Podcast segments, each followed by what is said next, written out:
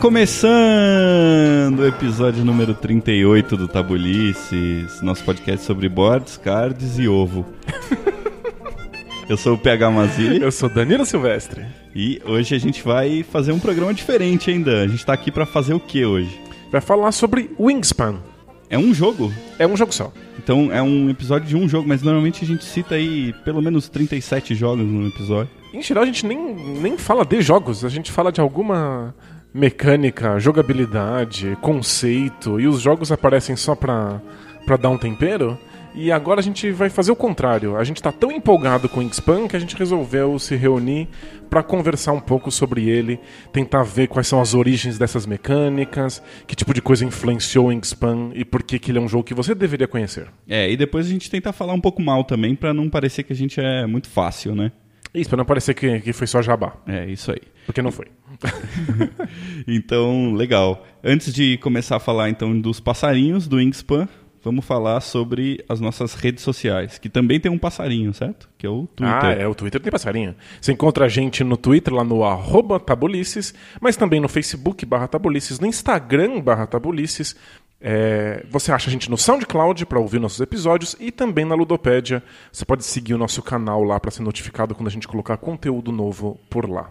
Legal. Você quer deixar gravada essa parte pra você não precisar ficar repetindo todo o programa, Dan? É um exercício de memorização, é bom pro cérebro. é. Então tá legal. Vamos pro tema então. Bora.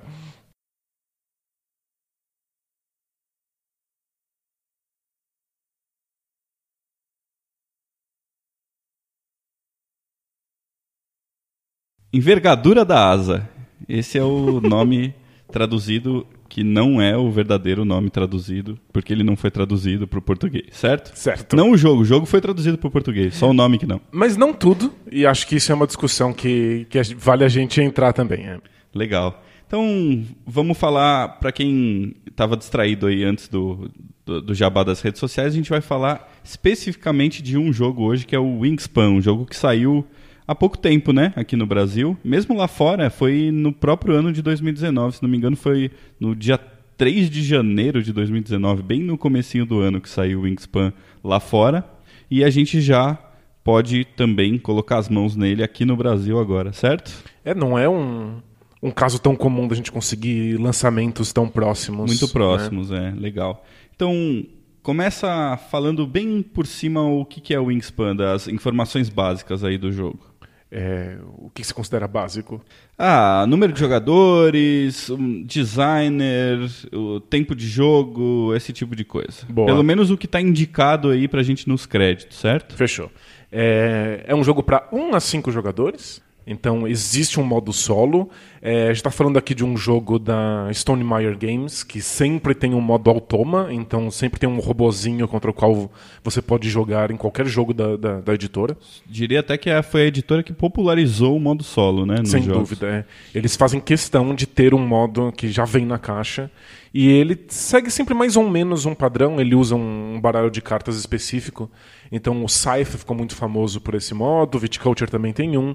E agora o Wingspan vem com um desses. Legal, depois a gente fala especificamente desse modo solo aí. também. Boa. E o jogo vai até 5. Então dá pra ter uma mesa consideravelmente mais cheia do que costuma ser comum para jogos desse estilo. Legal. E eles indicam que uma partida leva entre 40 e 70 minutos. Então, Boa. Pouco mais de meia hora até pouco mais de uma hora.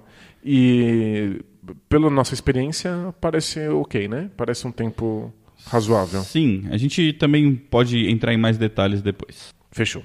É, E é um jogo da Elizabeth Hargrave, que não tinha lançado jogos até então. Acho que esse é o primeiro trabalho dela publicado. Primeiro trabalho, sim. E ela tem outros 400 jogos na- na- na- nas mangas para serem lançados no, no futuro, porque esse foi um sucesso estrondoso. É, pra quem tiver interesse em continuar sabendo sobre o jogo, saiu uma matéria no New York Times, né?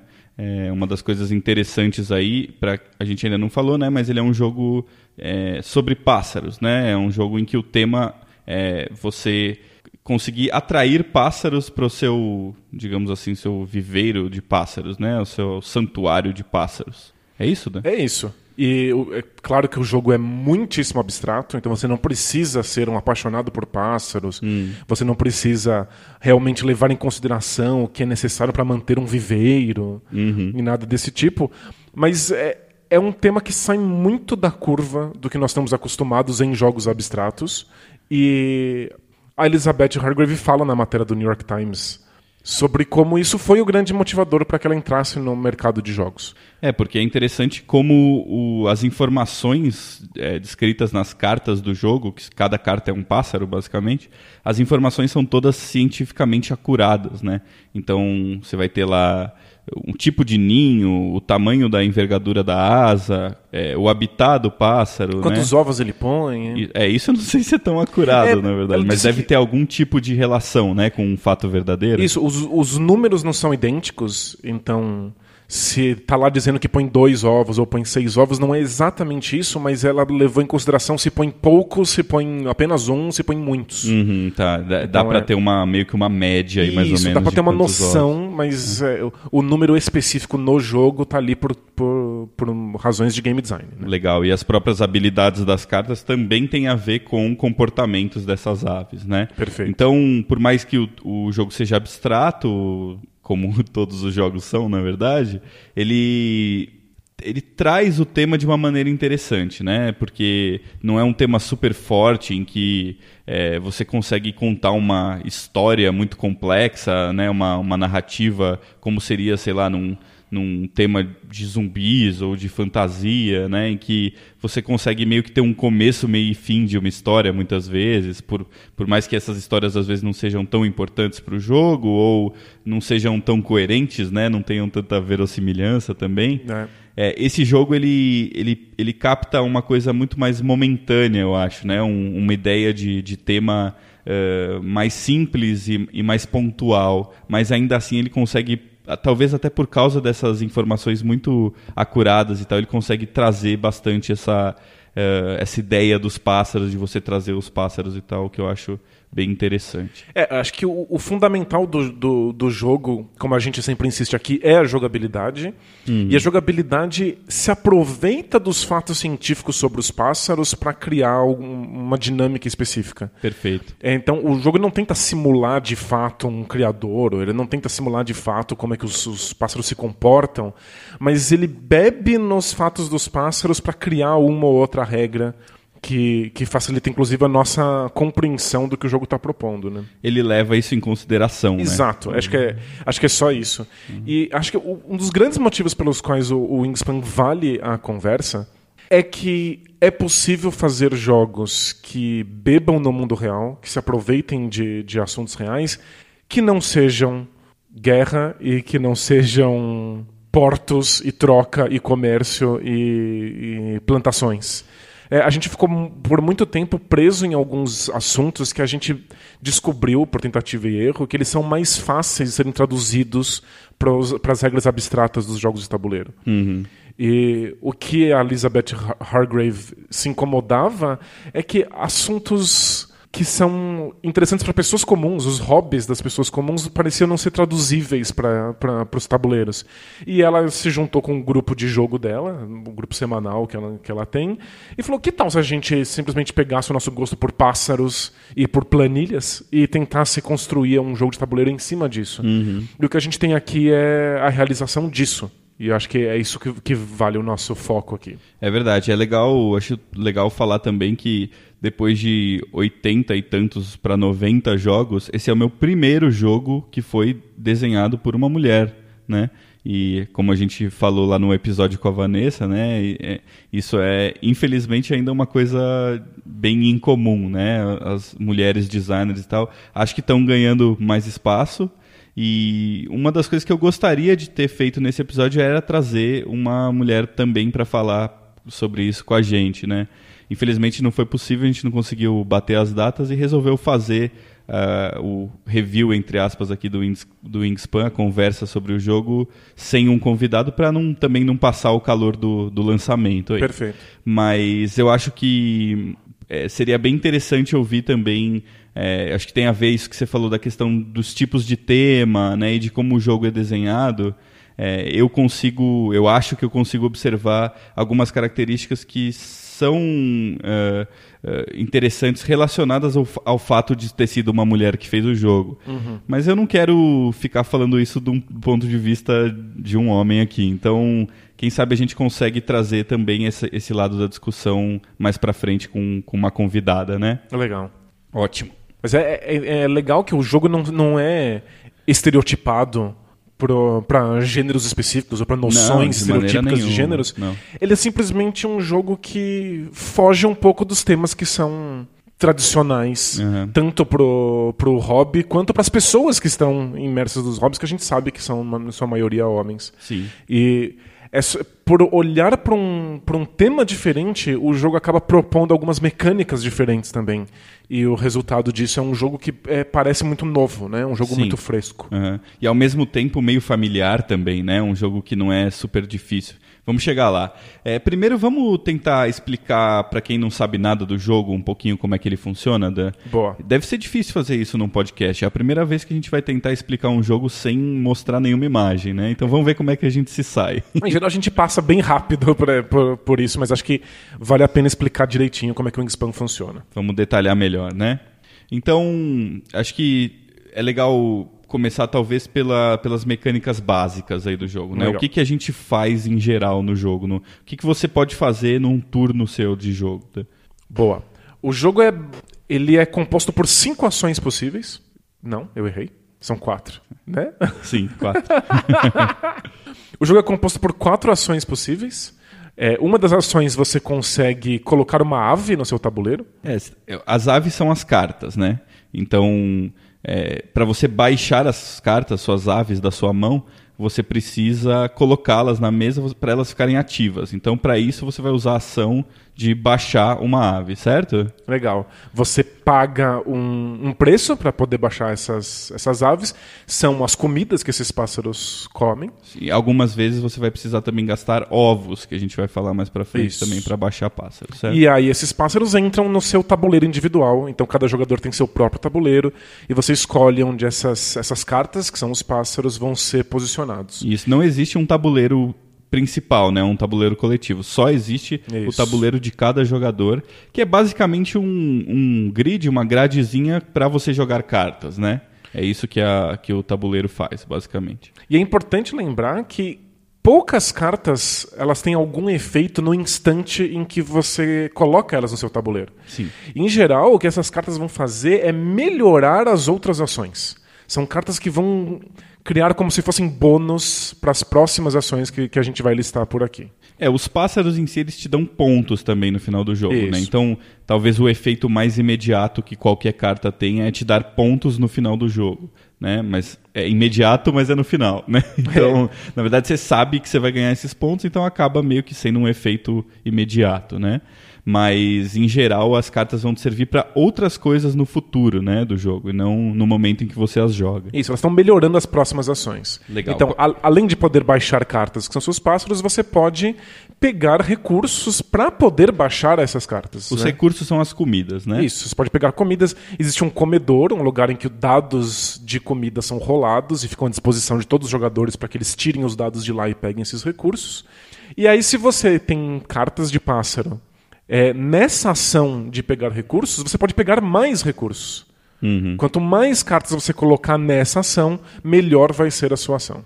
Isso, então é, é legal entender que o, cada ação é representada por uma linha, certo? No, uma no linha tabuleiro. horizontal, é. Isso, uma linha horizontal, não uma coluna, certo?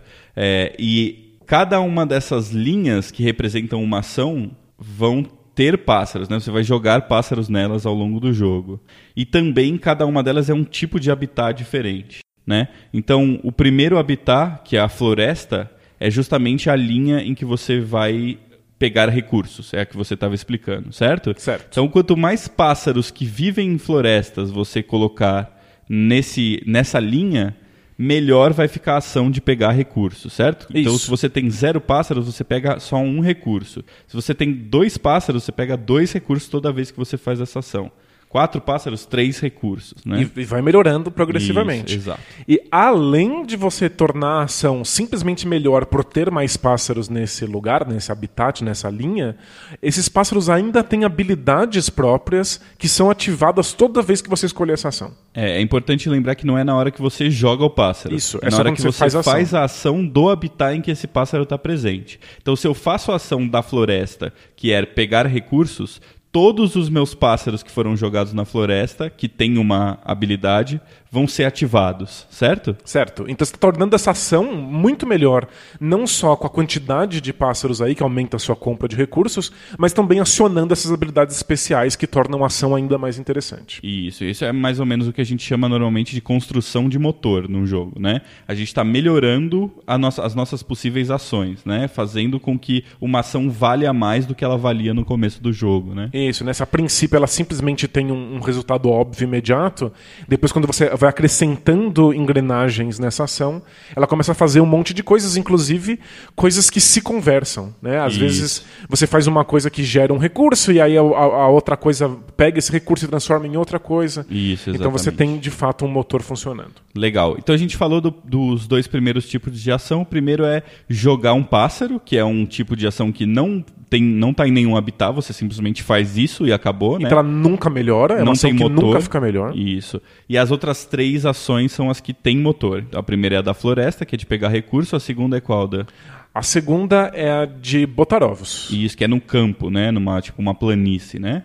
Isso aí, botar ovos significa que você pode colocar um número específico de ovos em pássaros seus que botem ovos e tenham espaço nos seus ninhos para isso. Isso. O jogo vem com pecinhas de ovos, né? De plástico, que são ovinhos muito bonitinhos, né? Fofíssimos. In- Inclusive são coloridos, mas não precisavam ser. É só pra ficar verdade. mais legal. Podiam ser todos brancos e estaria tudo bem, né? Sim. Então você vai colocar ovos nos pássaros que têm espaços disponíveis para que, que os ovos sejam colocados, certo? Dan? Certo. E aí, o, o que os ovos fazem é, primeiro, eles valem pontos. Isso. Aliás, Os- depois os a, gente vai falar um pouco da economia do jogo, sobre Sim. como funciona a escolha deles de pontos, que eu acho bem interessante. Sim, com certeza.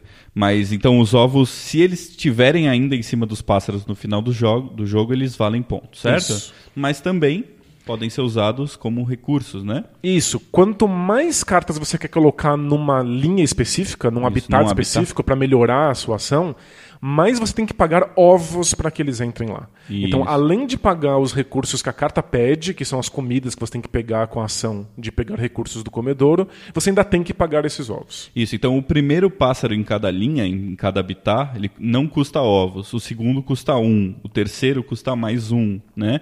Depois o quarto e o quinto custam dois. Isso. Certo? São cinco em cada, né? Que você pode jogar, eu acho. Então, dá muita vontade de colocar todas as cartas num único habitat, numa única ação, para deixar essa ação muito especializada. O problema é que quanto mais você coloca cartas nesse habitat, mais ovos você precisa ter. E é difícil ter ovos se você não ficar especialista na fileira dos ovos. Isso, então uma coisa depende muito da outra. Só que né? para ficar especialista na fileira dos ovos, você vai ter que pagar recursos para colocar essas cartas lá. Mas é difícil pegar recursos se você não é especialista na fileira de recursos. Sim.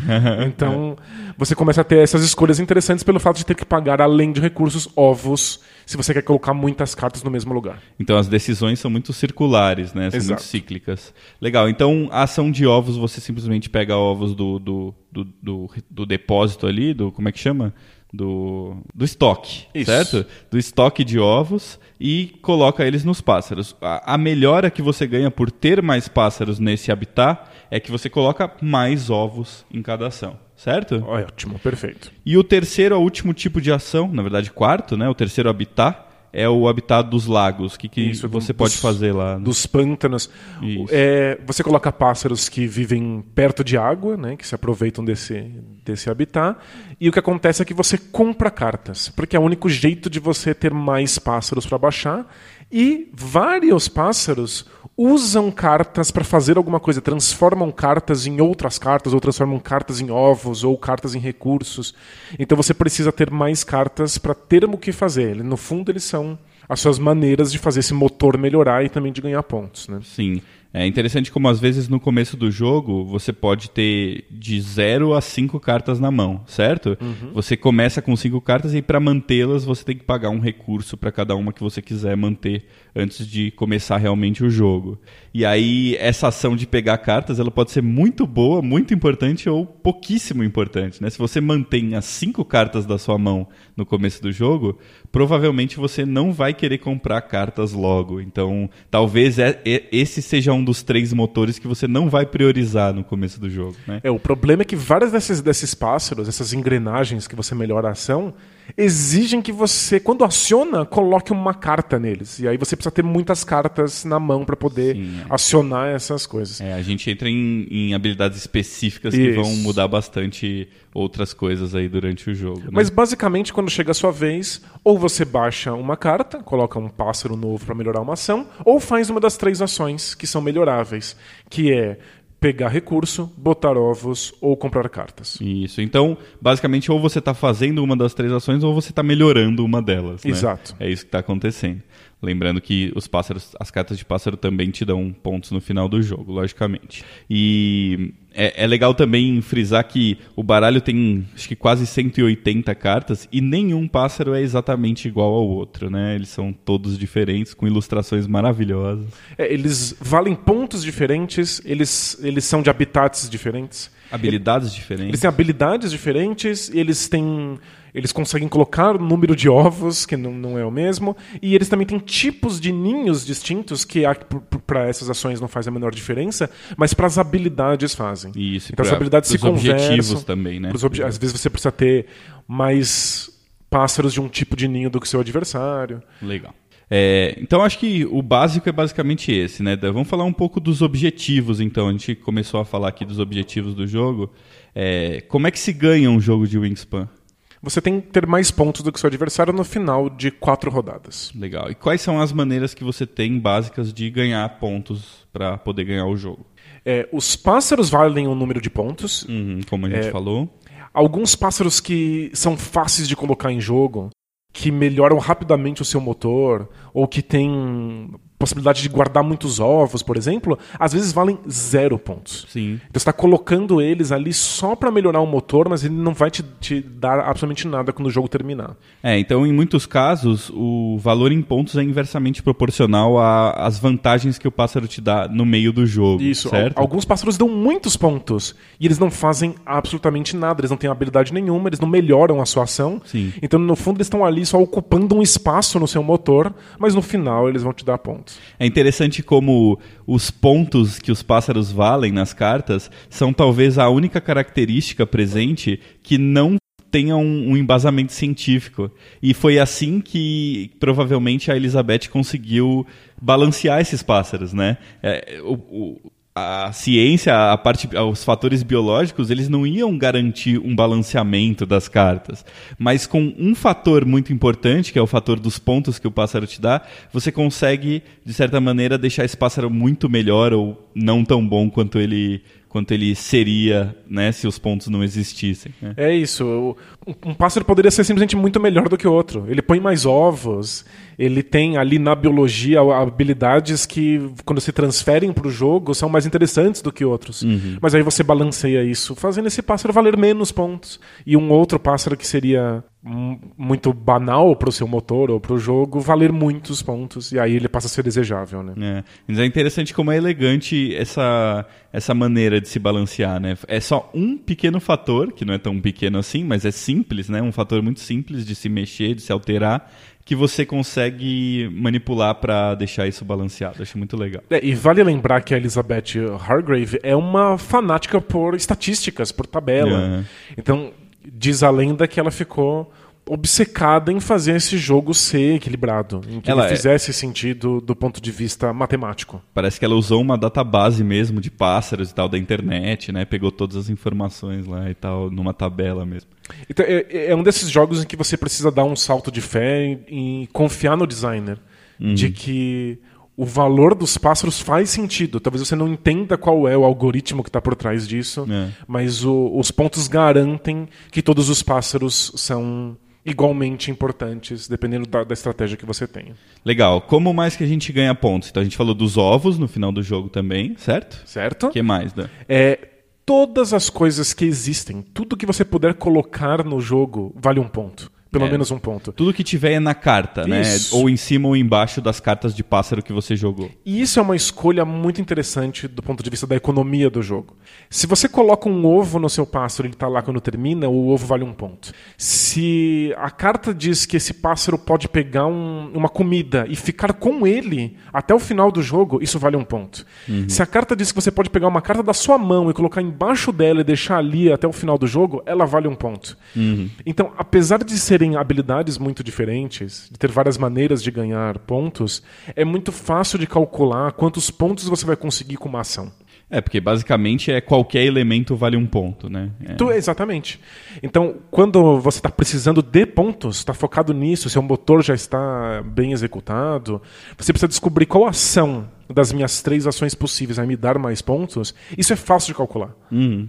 Porque você sabe, ah, se eu colocar um ovo, um ovo é um ponto. Se eu for ter que pegar esse recurso, é um ponto também. Se eu tiver que colocar uma carta aqui embaixo, é um ponto. Você sabe quantos pontos a ação vai te dar no final, sem ter que ficar fazendo um monte de contas matemáticas. né? É legal que também esses pontos têm meio que uma explicação temática, né? Então, existem vários pássaros que são predadores, né? Então, os predadores de outros pássaros, você abre uma carta aleatória e vê o tamanho da envergadura daquele pássaro. E se ele, você pode capturar ele, se né? ele for Caçar pequeno o suficiente, você pode caçar ele e você coloca essa carta embaixo do, do pássaro que predou. E essa carta vai valer um ponto no final do jogo. As comidas, imagino que indique um pássaro que estoque comida, ou uma Isso. coisa desse tipo. E é né? legal que tem uns pássaros que se aproveitam dos outros. É quando Aham. algum pássaro caça, ele consegue pegar também uma comida pra ele. É, se né? não me engano, tem um urubu que custa zero para você colocar. Você, ele não come nenhum dos tipos de comida disponíveis, mas ele come as carniças. Então, quando alguém preda, ele ganha ponto. Né? Isso é interessante de falar também, que é um, um conceito que a gente acabou não abordando. Né? Algumas habilidades acontecem no turno dos outros jogadores, que são as habilidades que estão escritas com uma faixa rosa atrás. Né? Então, uma vez para cada eh, turno seu, na verdade, fora do seu turno, né? uma vez para cada turno dos outros jogadores que está acontecendo, você pode ativar uma habilidade desse tipo rosa. E um- uma dessas habilidades é essa dos urubus aí, de comer a carniça dos outros. Legal. É, o, o jogo é, é- é fácil de entender porque são poucas ações. É fácil de entender o que, que dá ponto, porque tudo dá um único ponto. É fácil calcular quantos pontos uma ação vai te dar. A dificuldade e, portanto, a graça do jogo aqui está em como é que você vai fazer essas habilidades diferentes dos pássaros interagirem entre si para fazer um motor. E quando você vai fazer um motor com o que você tem na sua mão, ou você vai tentar pegar coisas novas, engrenagens novas para fazer um motor diferente. Legal. É, tem, tem mais duas maneiras de ganhar ponto ainda, certo? É? Que são é, os objetivos de fim de rodada Ah, é e as suas cartas bônus. Então, são mais duas coisas para você levar em consideração aí. É, você tem objetivos que são objetivos gerais, então você tem um objetivo diferente em cada uma das quatro rodadas. Isso, o jogo acontece em quatro rodadas e é, a gente sorteia já no começo do jogo e isso fica visível, né, desde o começo do jogo, qual é o objetivo do final de cada rodada, certo? Certo, e aí a gente vê quem se saiu melhor ou pior naquilo e distribui os pontos a cada fim de rodada. E existe o objetivo que só você tem, um objetivo secreto que você escolhe no começo do jogo. E aí você tem que usar aquilo como uma estratégia, né? como um, um alvo. E aí você tem quatro rodadas para executar esse objetivo. Isso, então você sempre pega duas cartas, eles chamam de bônus, na verdade, né? Isso é até interessante que eu li o.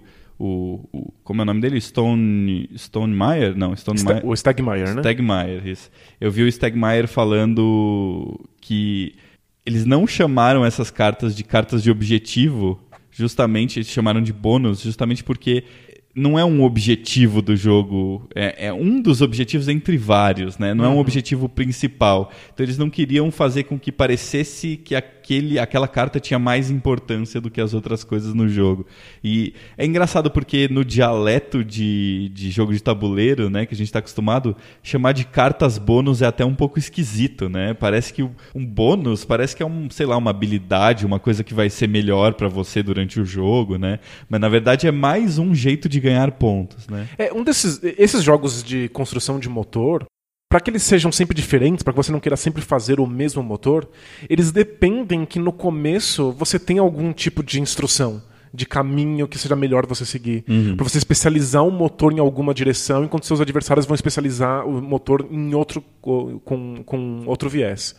Então a gente está muito acostumado a pegar cartas de objetivo no começo. Uhum. Porque elas nos dão um, guia de para onde o motor vai. Sim. Mas o que o Wingspan tenta fazer é que isso não é uh, suficientemente importante para que você faça um motor nessa direção. Sim, é perfeito. Se, for, se, o seu motor conseguir dar conta disso, ótimo, você ganha um bônus, são alguns pontinhos a mais, você não depende disso para a vitória.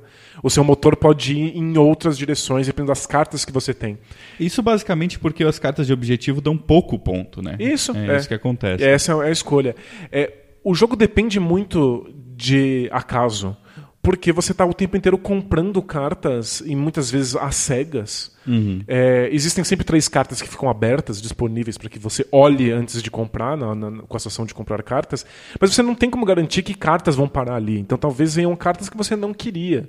E, por depender tanto de acaso, o jogo precisa ter um motor que seja maleável, que seja muito versátil. Uhum. Você não pode ter um objetivo muito traçado desde o seu primeiro turno, porque senão as cartas vão vir diferente daquilo que você imaginava e você vai estar o tempo inteiro frustrado. E a minha sensação com o Wingspan depois de algumas partidas é que isso não acontece. O motor sempre pode virar outra coisa. Uhum. E isso só é possível porque você dá poucos pontos nos, nos objetivos de longa duração, que é o objetivo que você pega no começo do jogo, que é o que eles chamam de carta bônus. Legal, é, perfeito. Muito bom. Então essas são as maneiras da gente ganhar o jogo, certo? Da gente pontuar. Um, vamos falar um pouquinho, antes de, de falar de conceitos específicos aí do, do, do, gameplay e tal, vamos falar um pouquinho sobre a qualidade de produção, a, a, a estética e tal, porque acho que não só é legal falar sobre isso em qualquer jogo, mas especialmente no Wingspan, isso é muito interessante, né, Dan? Então, como que você avaliaria aí a qualidade de produção do jogo? É, acho que a primeira coisa que vai vai encantar as pessoas quando elas virem o Wingspan na mesa é o fato de que as cartas são lindas. É. A gente está falando de um de pássaros que são naturalmente bonitos, interessantes e coloridos. Diversos, né? Muito diferentes um do outro. Isso é muito interessante também. E, e o jogo escolheu pássaros que existam na América do Norte a Elizabeth Hargrave é dos Estados Unidos, ela escolheu pássaros que existam ali. É que alguns deles existem nos Estados Unidos, na América do Norte e também em outros lugares. E aí você pode ver isso num, num mapinha que tem em todas as cartas. É, lá embaixo, né, no, no finalzinho ali da carta, um mapinha pequenininho indica quais, em quais continentes esse pássaro está presente. O que já é uma escolha interessante visual. Você poder bater o olho e falar: olha, esse pássaro é dessa região. Mas eu só lembrei disso porque são pássaros do mesmo local, que vivem mais ou menos no, no, no, mesmo continente, e eles são muito diferentes entre si. É uma diversidade incrível de cores, de formas, de bicos, de patas, de asas, que é encantador mesmo para quem não se interessa por pássaros, para quem não se interessa por animais. É verdade. É, a gente gosta de jogos tabuleiro de variedade de ver personagens que são muito diferentes e áreas que são muito distintas entre, entre si. E aqui a gente está vendo a natureza fazer é, uma variedade muito grande de, de belezas e de habilidades, e o jogo só se aproveita disso. Verdade. Ah, lógico que o trabalho da artista é maravilhoso. Maravilhoso, maravilhoso também, né? É, poderiam ser fotografias, mas elas não teriam essa, essa poesia, esse grau de, de, de beleza, inclusive mais abstrata que as ilustrações é, criam, né? Verdade. É, além disso, então, as cartas já são lindas, mas acho que a, a produção do jogo, aí, a qualidade de produção vai muito além disso, né? Então a gente tem é, para os recursos, para representar os recursos disponíveis no momento, a gente tem dados de madeira que são, são maravilhosos. muito legais, né? Muito bonitos. Eu confesso que é, eu, eu tenho um da, dados muito parecidos no Jamaica também, né? Que é um, um jogo que, que também tem dados de madeira, mais ou menos do mesmo tamanho. É, são, são, dados bem grandes, né? É, são dados grandes. É importante que sejam grandes porque todo mundo tem que ver o recurso que está disponível neles. Né? Sim, né? é verdade. São dados coletivos, não são dados individuais, né? É. Eu confesso que eu, eu gosto de dados um pouco mais pesados. Eu acho eles, assim, a sensação de jogar. Eles são bem levinhos, são, é são dados é, bem leves. Provavelmente são ocos, né, no meio. É, não sei, tô chutando aqui, mas, mas pelo peso deles, imagino que eles sejam ocos. É, mas os dados são muito bonitos, muito bonitos. E aí, para melhorar ainda, você joga eles no comedouro, que é uma torre de dados, Isso. né? Então, vem uma vem um, um, punch, né, de tipo de, de papelão que você usa para montar essa torre, né? É completamente desnecessário. Sim. Não precisava estar aí. Todos nós sabemos rolar dados, você joga eles para cima e vê o que cai, mas havia possibilidade com um pouquinho de cartolina ali na caixa, você consegue montar uma torre de dados muito interessante que faz os dados rolarem necessariamente. Uhum. E como os dados são usados coletivamente, eu acho que isso acaba impedindo algum tipo de tensão entre os jogadores, do tipo, você não rolou esse dado direito, você jogou o dado pra cima e caiu com a única face. É, co- como todo mundo usa esses dados, é legal que uma torre faça o trabalho de misturar eles e dar um resultado, né? É verdade. Além disso, eles têm uma função no jogo também, né? Apesar de que essa função poderia ser suprida de, outra, de outras maneiras. Mas os dados que estão dentro do comedouro, que foram rolados na torre, eles são os recursos disponíveis. Os que estão fora do comedouro não estão mais disponíveis para serem pegos. Isso né? é muito importante porque várias cartas, várias habilidades das cartas quando estão no seu motor usam os dados que estão fora do estão comedor. fora, eles fazem você, elas fazem você rolar os dados para ver se acontece alguma coisa. se sai um recurso específico, né? É, e isso cria uma dinâmica bacana porque você quer usar essas habilidades quanto menos recursos tiver no comedouro. Porque vai ter mais dados do lado de fora. Então Perfeito. você pre- precisa ver exatamente o timing de, de usar esse tipo de coisa. Então é muito legal. A, a jogabilidade exige dados que estejam num lugar e dados que estejam fora desse lugar. Mas esse lugar acabou sendo um lugar físico, feito de, de, do material Papelão. papelão né? ali e que simula um comedor de pássaros. É Além de lindo, tudo, muito é bonitinho, né? É uma coisa que todo mundo vai bater o olho logo de cara e, e achar bacana. Tem, tem, tem um, dá uma impressão muito legal na mesa, né? É verdade. Além disso, a gente comentou dos ovinhos de plástico, que são muito legais. A gente tem ainda uma caixa que vem dentro da caixa de jogo, de plástico também, para você guardar os seus pássaros. E é interessante que a tampa dessa, dessa caixa tem espaço para você colocar as cartas disponíveis é, numa rodada, né, no momento de jogo. Então, ela também serve para você guardar as caixas e as cartas e também tem a função de, de mostrar quais pássaros estão disponíveis, né? É, a gente sempre fala aqui no Tabulistas que alguns tabuleiros são invisíveis. Uhum. Né? Vários jogos pedem para que você coloque três baralhos, um do lado do outro, disponíveis para todos. Principalmente em jogos de, predominantemente de cartas, né? É, a gente imagina onde essas coisas deveriam ficar, a gente coloca ali. E ah, mas algumas pessoas preferem que exista um tabuleiro físico. Então você pode comprar esses player mats que são tabuleiros para que você coloque as cartas em cima. O Wingspan acaba trazendo um que é ao mesmo tempo o lugar onde se guarda as cartas na caixa e você pode usar de player mat Legal. para que as a gente saiba onde as cartas deveriam estar no tabuleiro. É um uso muito bem feito dos componentes.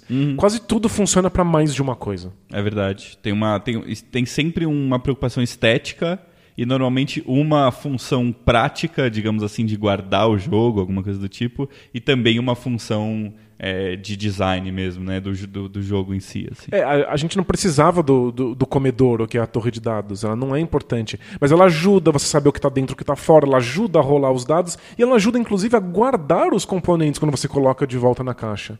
É, é, é um grau de eficiência de Muito bom, componentes né? que eu acho que aí já é a, a, Stone Meyer Games. Ela entendeu como fazer o máximo na caixa, cobrando o mínimo possível, aproveitando esses componentes para mais de uma coisa, né? É, muito legal. E não dá pra também deixar de citar o manual do jogo, né? É, não só porque o manual é bem feito, é um manual bem escrito, que eu acho que não deixa muitas dúvidas. Eu tava comentando com a minha esposa que eu acho que eu não precisei consultar o manual nenhuma vez depois, acho que da primeira ou segunda partida que eu joguei. Assim. Então, isso é parte eh, culpa, entre aspas, do design, mérito do design, né? Mas também é mérito do manual em si, que é bem claro e tal. E vem com um segundo manual, né? Que é o, o, Um apêndice. um é. apêndice com todos os pássaros, todas as habilidades explicando e tal. Fora o apêndice do jogo solo. Então, na verdade, são três É. manuais diferentes. E que que é aquela qualidade da, do material do manual, da? é, é ofensivo. Eu fico, é, eu fico ofendido de que um material tão maravilhoso tenha sido usado no manual. É verdade. Eu não consigo nem explicar, descrever para os ouvintes aqui o que, que é aquele manual. Ele parece um quase um tecido, né? É, tem uma textura que é uma textura que a gente reconhece de cartas boas. É aquela textura meio xadrez, né? De, Isso, de, de que- cartas boas. Que, que, que você consegue passar a unha e faz um barulhinho assim, É. né? E você não deveria passar a unha na sua carta, mas enfim. Mas é um ao mesmo manual, tempo manual ele, você pode. ele parece uma mistura de papel com plástico, com tecido. Não dá para entender muito bem, né? É maravilhoso. Me, me deixa até ofendido que o material das cartas do Wingspan não é o melhor possível. Hum. E o do manual é disparado o melhor, Melhor material, de material. material já feito. Assim. É verdade. É, é- é incrível. Impressionante. Então, em termos de, de qualidade de produção, acho que deu para perceber aqui, a gente ficou 15 minutos aqui falando sobre isso, como é, é muito bem pensado, é muito bem cuidado, você vê o carinho que eles tiveram realmente pelo jogo, assim, né? Inclusive o Felipe, que é o meu amigo que é designer e foi o, o criador do logo aí do Tabulices, então parabéns e obrigado, Obrigado. Felipe. Abraço. É, falou que também é um, é um entusiasta aí de jogos e falou que foi a melhor qualidade de produção de um jogo que ele já viu. assim. Ele ficou muito, muito impressionado.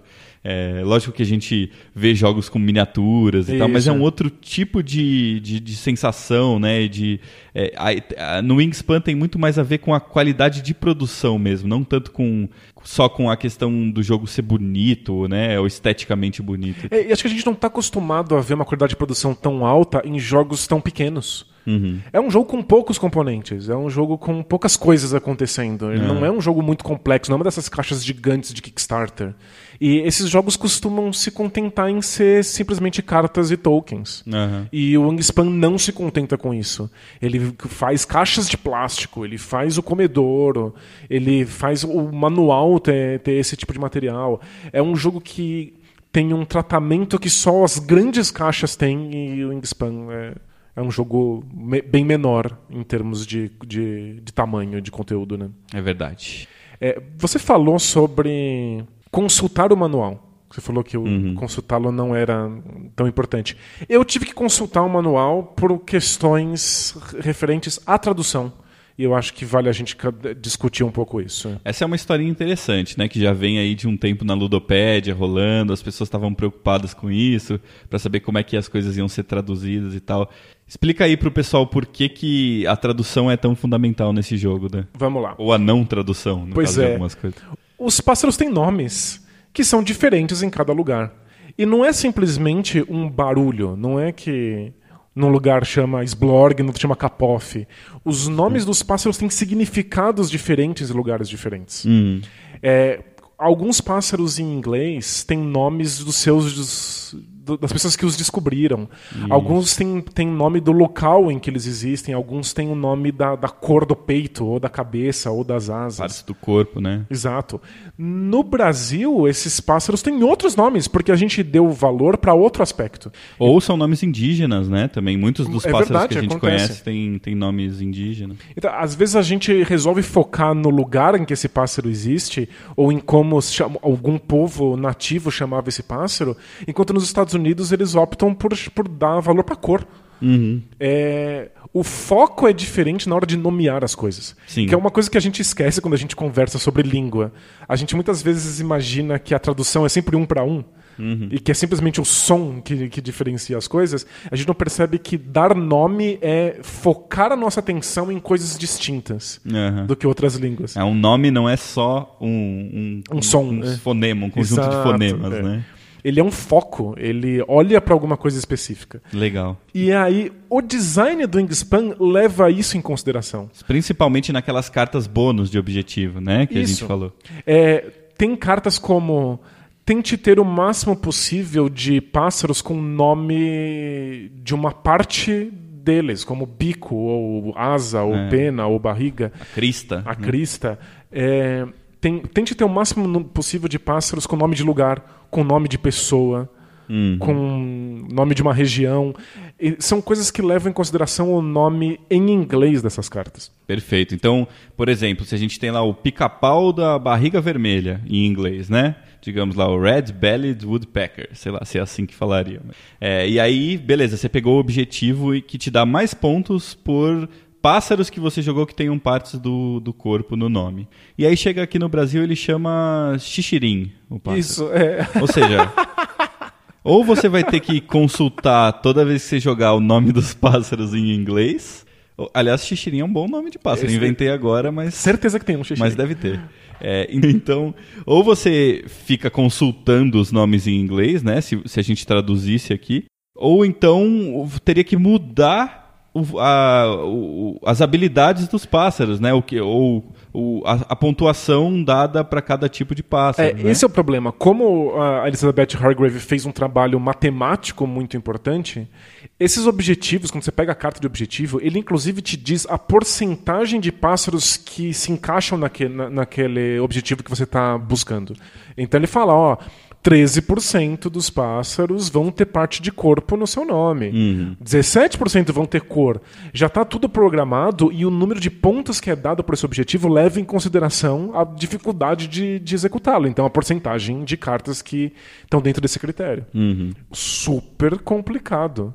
É, é um equilíbrio matemático muito sutil. Sim. Para fazer isso em português, se a gente mudasse os nomes dos pássaros, a gente teria que mudar os objetivos. Sim. Mas teria que mudar os objetivos para que eles ficassem matematicamente adequados à proposta original. Ou no mínimo parecidos, né? Acho que- Não sei se daria para fazer idêntico, mas ainda assim, ainda que não fossem idênticos, é, seria uma tarefa hercúlea, né? Acho que o jogo ia talvez sair daqui a uns três anos aqui Pois no é. Brasil. O, o que a gente tem de, de registro é que a Alemanha traduziu.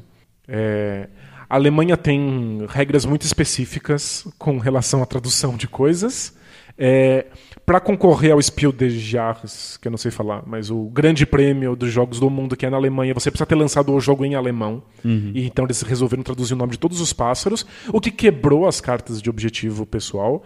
E aí o jogo teve que refazer objetivos novos que levassem mais ou menos em consideração a porcentagem. Não é idêntico, não é perfeito, é o que deu para fazer. É, o que eu acho engraçado é que se a gente pensar de uma perspectiva de game design abstrato, ele virou um outro jogo. Né? É. Como é que você consegue manter o mesmo jogo se todos os objetivos são diferentes? Né? Ou todas as cartas, pelo menos, de objetivos são É diferentes. que o que importa, no fundo, é a porcentagem de chance de você resolver alguma coisa. O problema é que talvez não sejam as mesmas cartas. Com certeza não ficou idêntico. É. Com certeza não ficou. Porque eu imagino que no Wingspan original, talvez alguns desses objetivos queiram que você pegue cartas que não sejam tão boas. Então isso balanceie. Elas não valem tantos pontos no final, mas elas dão mais ponto porque o objetivo vai, vai permitir isso. Talvez na nova tradução isso não tenha sido levado em consideração. É. Não dá pra saber qual é a conta que tá por trás, né? É verdade. E aí, qual que foi a solução aí dos, dos tradutores aí brasileiros da, da Ludofy, né? Que saiu o jogo? É, eles optaram por deixar o jogo todo em português com o nome dos pássaros em inglês. Legal. Então, as cartas estão todas traduzidas, mas o nome do pássaro não está traduzido, né? Isso. Em alguns casos, o objetivo é, fica muito claro. Por exemplo, o de nome de pessoas tem que haver um apóstrofe S, porque é uma questão gramatical do inglês, sempre há um apóstrofe S antes de nomes próprios. Então, você consegue reconhecer isso imediatamente. Quando é, quando é uma, uma possessão, né? Então, Isso. Johnson, sei lá o que, né? O nome do cara era Johnson, então vai aparecer o nome dele, apóstrofe S e o nome do pássaro depois. Então você sabe que cartas com pássaros com nomes de pessoas, você sabe que tem que ter um apóstrofe S, então tá garantido. Algumas cartas não são fáceis. Sim, S. Nome de, nome de lugar, por exemplo, é difícil porque eu, eu achei a mais complicada de todas, porque podem ser lugares de escopos diferentes. Então pode ser um lugar, pode ser um lago. É. Ou o lugar pode ser o Alabama. Ou o lugar pode ser a América do Norte, né? Então é, não é muito bem claro esse, é, não é um objetivo que está focando muito numa coisa, né? É, e, eu acredito ser fluente em inglês e não conhecia nomes específicos para partes de pássaro. Então tem coisas que eu simplesmente não sei. É. Você pega a a- uma carta de pássaro, eu não sei se isso é tá- é o bico dele, é, ou, é só uma palavra, só um nome. É, isso é parcialmente resolvido porque nas cartas de bônus eles colocam todas as possibilidades de lugar. Então, certo? o que eu descobri é que não todas. Tem certeza? Quase todas. No apêndice tem todas. Ah, é? É. Mas no. é, eu sei que, por exemplo, no- nos lugares eu não lembro exatamente, mas no, nos nas partes do corpo, às vezes a, a palavra aparece um pouquinho diferente. Isso eu vi que acontece. Às vezes Então, é eu pique, vejo- pode ser beaked. Exatamente, exato. É. Então o, o crest, que é a crista, às vezes é crested também. É, Isso, esse é o belly, exemplo que eu tinha é. visto. é. Mas, em geral, que eu tenha visto, é, por enquanto, nos meus jogos, eu ainda não tive esse tipo de problema. É, eu tive que parar uma vez, ir até o apêndice, ver se aquela palavra estava contida. Ela estava, não estava na carta de objetivo, mas estava no apêndice. Então tudo bem. Mas é, é um trabalho que deixa o jogo menos imersivo, menos óbvio, menos evidente. É, é, começa a ficar meio abstrato demais. Eu estou procurando o significado dessa palavra, eu tenho que ver numa lista se essa palavra é. Ao invés de bater o olho e falar, olha, é o barriga vermelha. Não é a experiência ideal. Tem pessoas que não manjam de inglês e vão ficar muito incomodadas com o objetivo, não vão saber como, como, como se comportar. E isso pode ser resolvido tirando alguns dos objetivos da caixa, se for necessário. É, eu acho que isso vai acontecer numa grande minoria das vezes. É verdade. Então, talvez você tenha dado um pouco de azar aí também e pegado uma, uma de fora. Porque eu, sinceramente, ainda não vi nenhuma. Lógico que pode ter passado em branco, né? Pode, eu posso ter consultado a carta, visto que não tinha lá, e simplesmente deixado passar e aí lá no manual tava. Pode ter acontecido isso.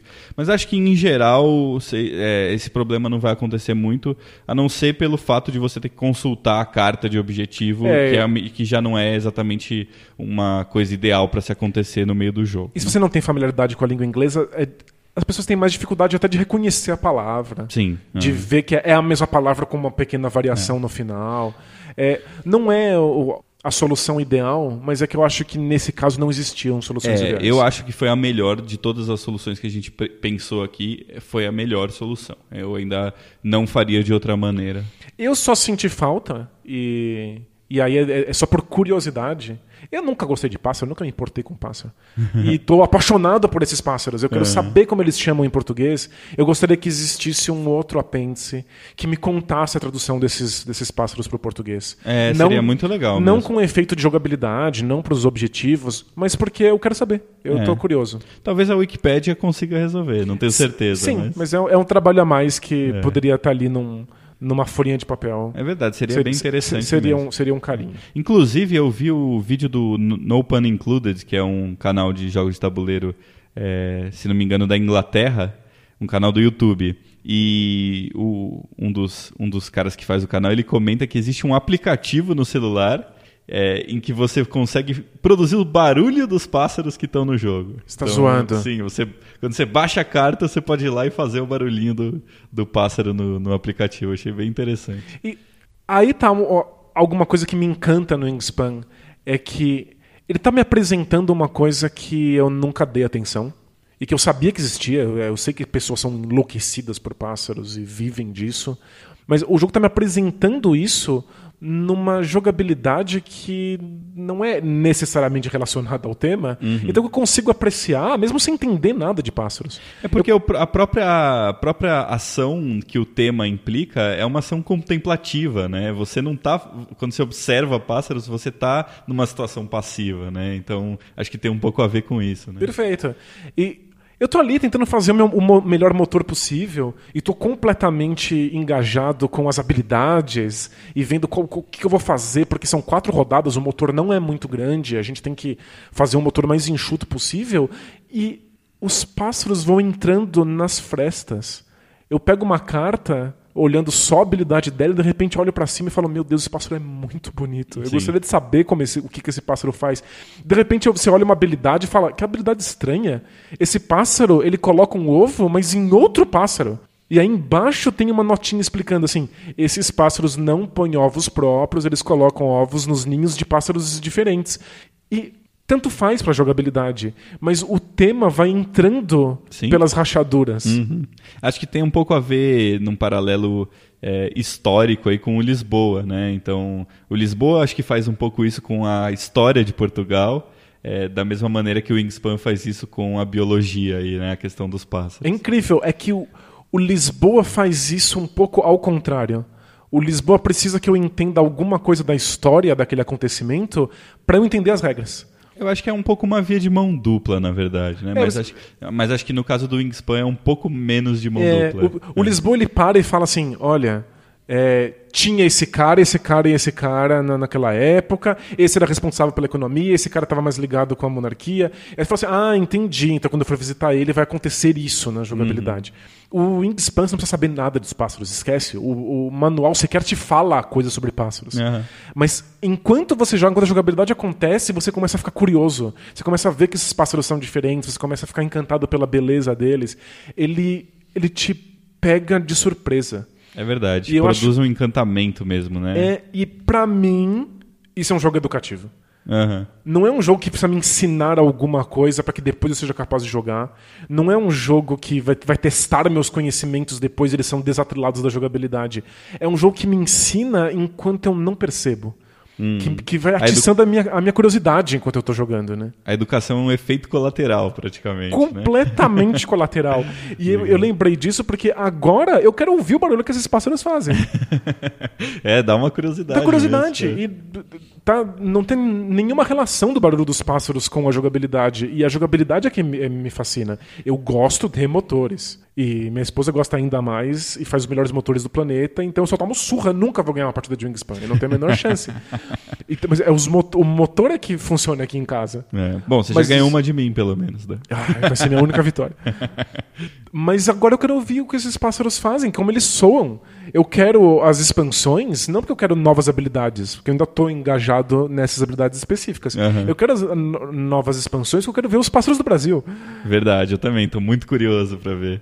E será que os- todos os pássaros brasileiros têm nomes americanos também? Ou será que eles vão colocar nomes, por exemplo, um objetivo novo que seja nomes indígenas? sabe? É, é que eu acho que todos os pássaros têm nomes em todos os lugares que estudam pássaros. É né? mesmo sem ser científico, será? Ah, acho que imagino que sim. Hum, pode ser. é. É, Ainda mais em inglês, né? Pelo É, menos não. em inglês vai ter, porque acho que qualquer um que estuda pássaros vai ter que fazer um. um- um- produzir um, um estudo em inglês, né? Então, acho que. Nu- nu- nunca desconfio do, do, do- meio acadêmico sobre alguma coisa. Verdade. Dan, vamos tentar entrar um pouco em alguns aspectos mecânicos e, e práticos um pouco mais pontuais. Então eu vou fazer uma listinha aqui e a gente vai falando um pouco sobre cada coisa. É, em relação ao setup do jogo, é, o setup é complexo, ele demora, ele é fácil. O que, que você sentiu do Wingspan? é um dos setups mais, mais tranquilos. A caixa do jogo se preocupa em se organizar a si mesma de uma maneira muito específica. E tudo que você tem que fazer é abrir os componentes, é distribuir uma comida para cada um na mesa, dar cinco cartas e abrir três, três cartas à disposição. É e, muito e fácil, sortear né? os objetivos, né? É muito fácil e ainda vem em. Você não precisa guardar tudo em saquinhos, porque tem aquelas caixas de plástico que são padrão, padrão da Stone Meyer Games. E isso que você pode usar tanto a própria caixinha quanto a tampinha dela para estocar coisas, né? Fichinhas. Então a gente coloca, eu costumo colocar os ovinhos e também colocar as fichinhas de comida, né? Isso, é, são, são caixas que são tanto para guardar quanto para deixar essas coisas disponíveis na mesa, né? A Stone Meyer sempre faz isso. Inclusive eu tinha uma sobrando do Scythe. Aí eu coloquei uma a mais no Wingspan. Legal. Agora eu tenho acho que cinco caixinhas, e aí facilita isso.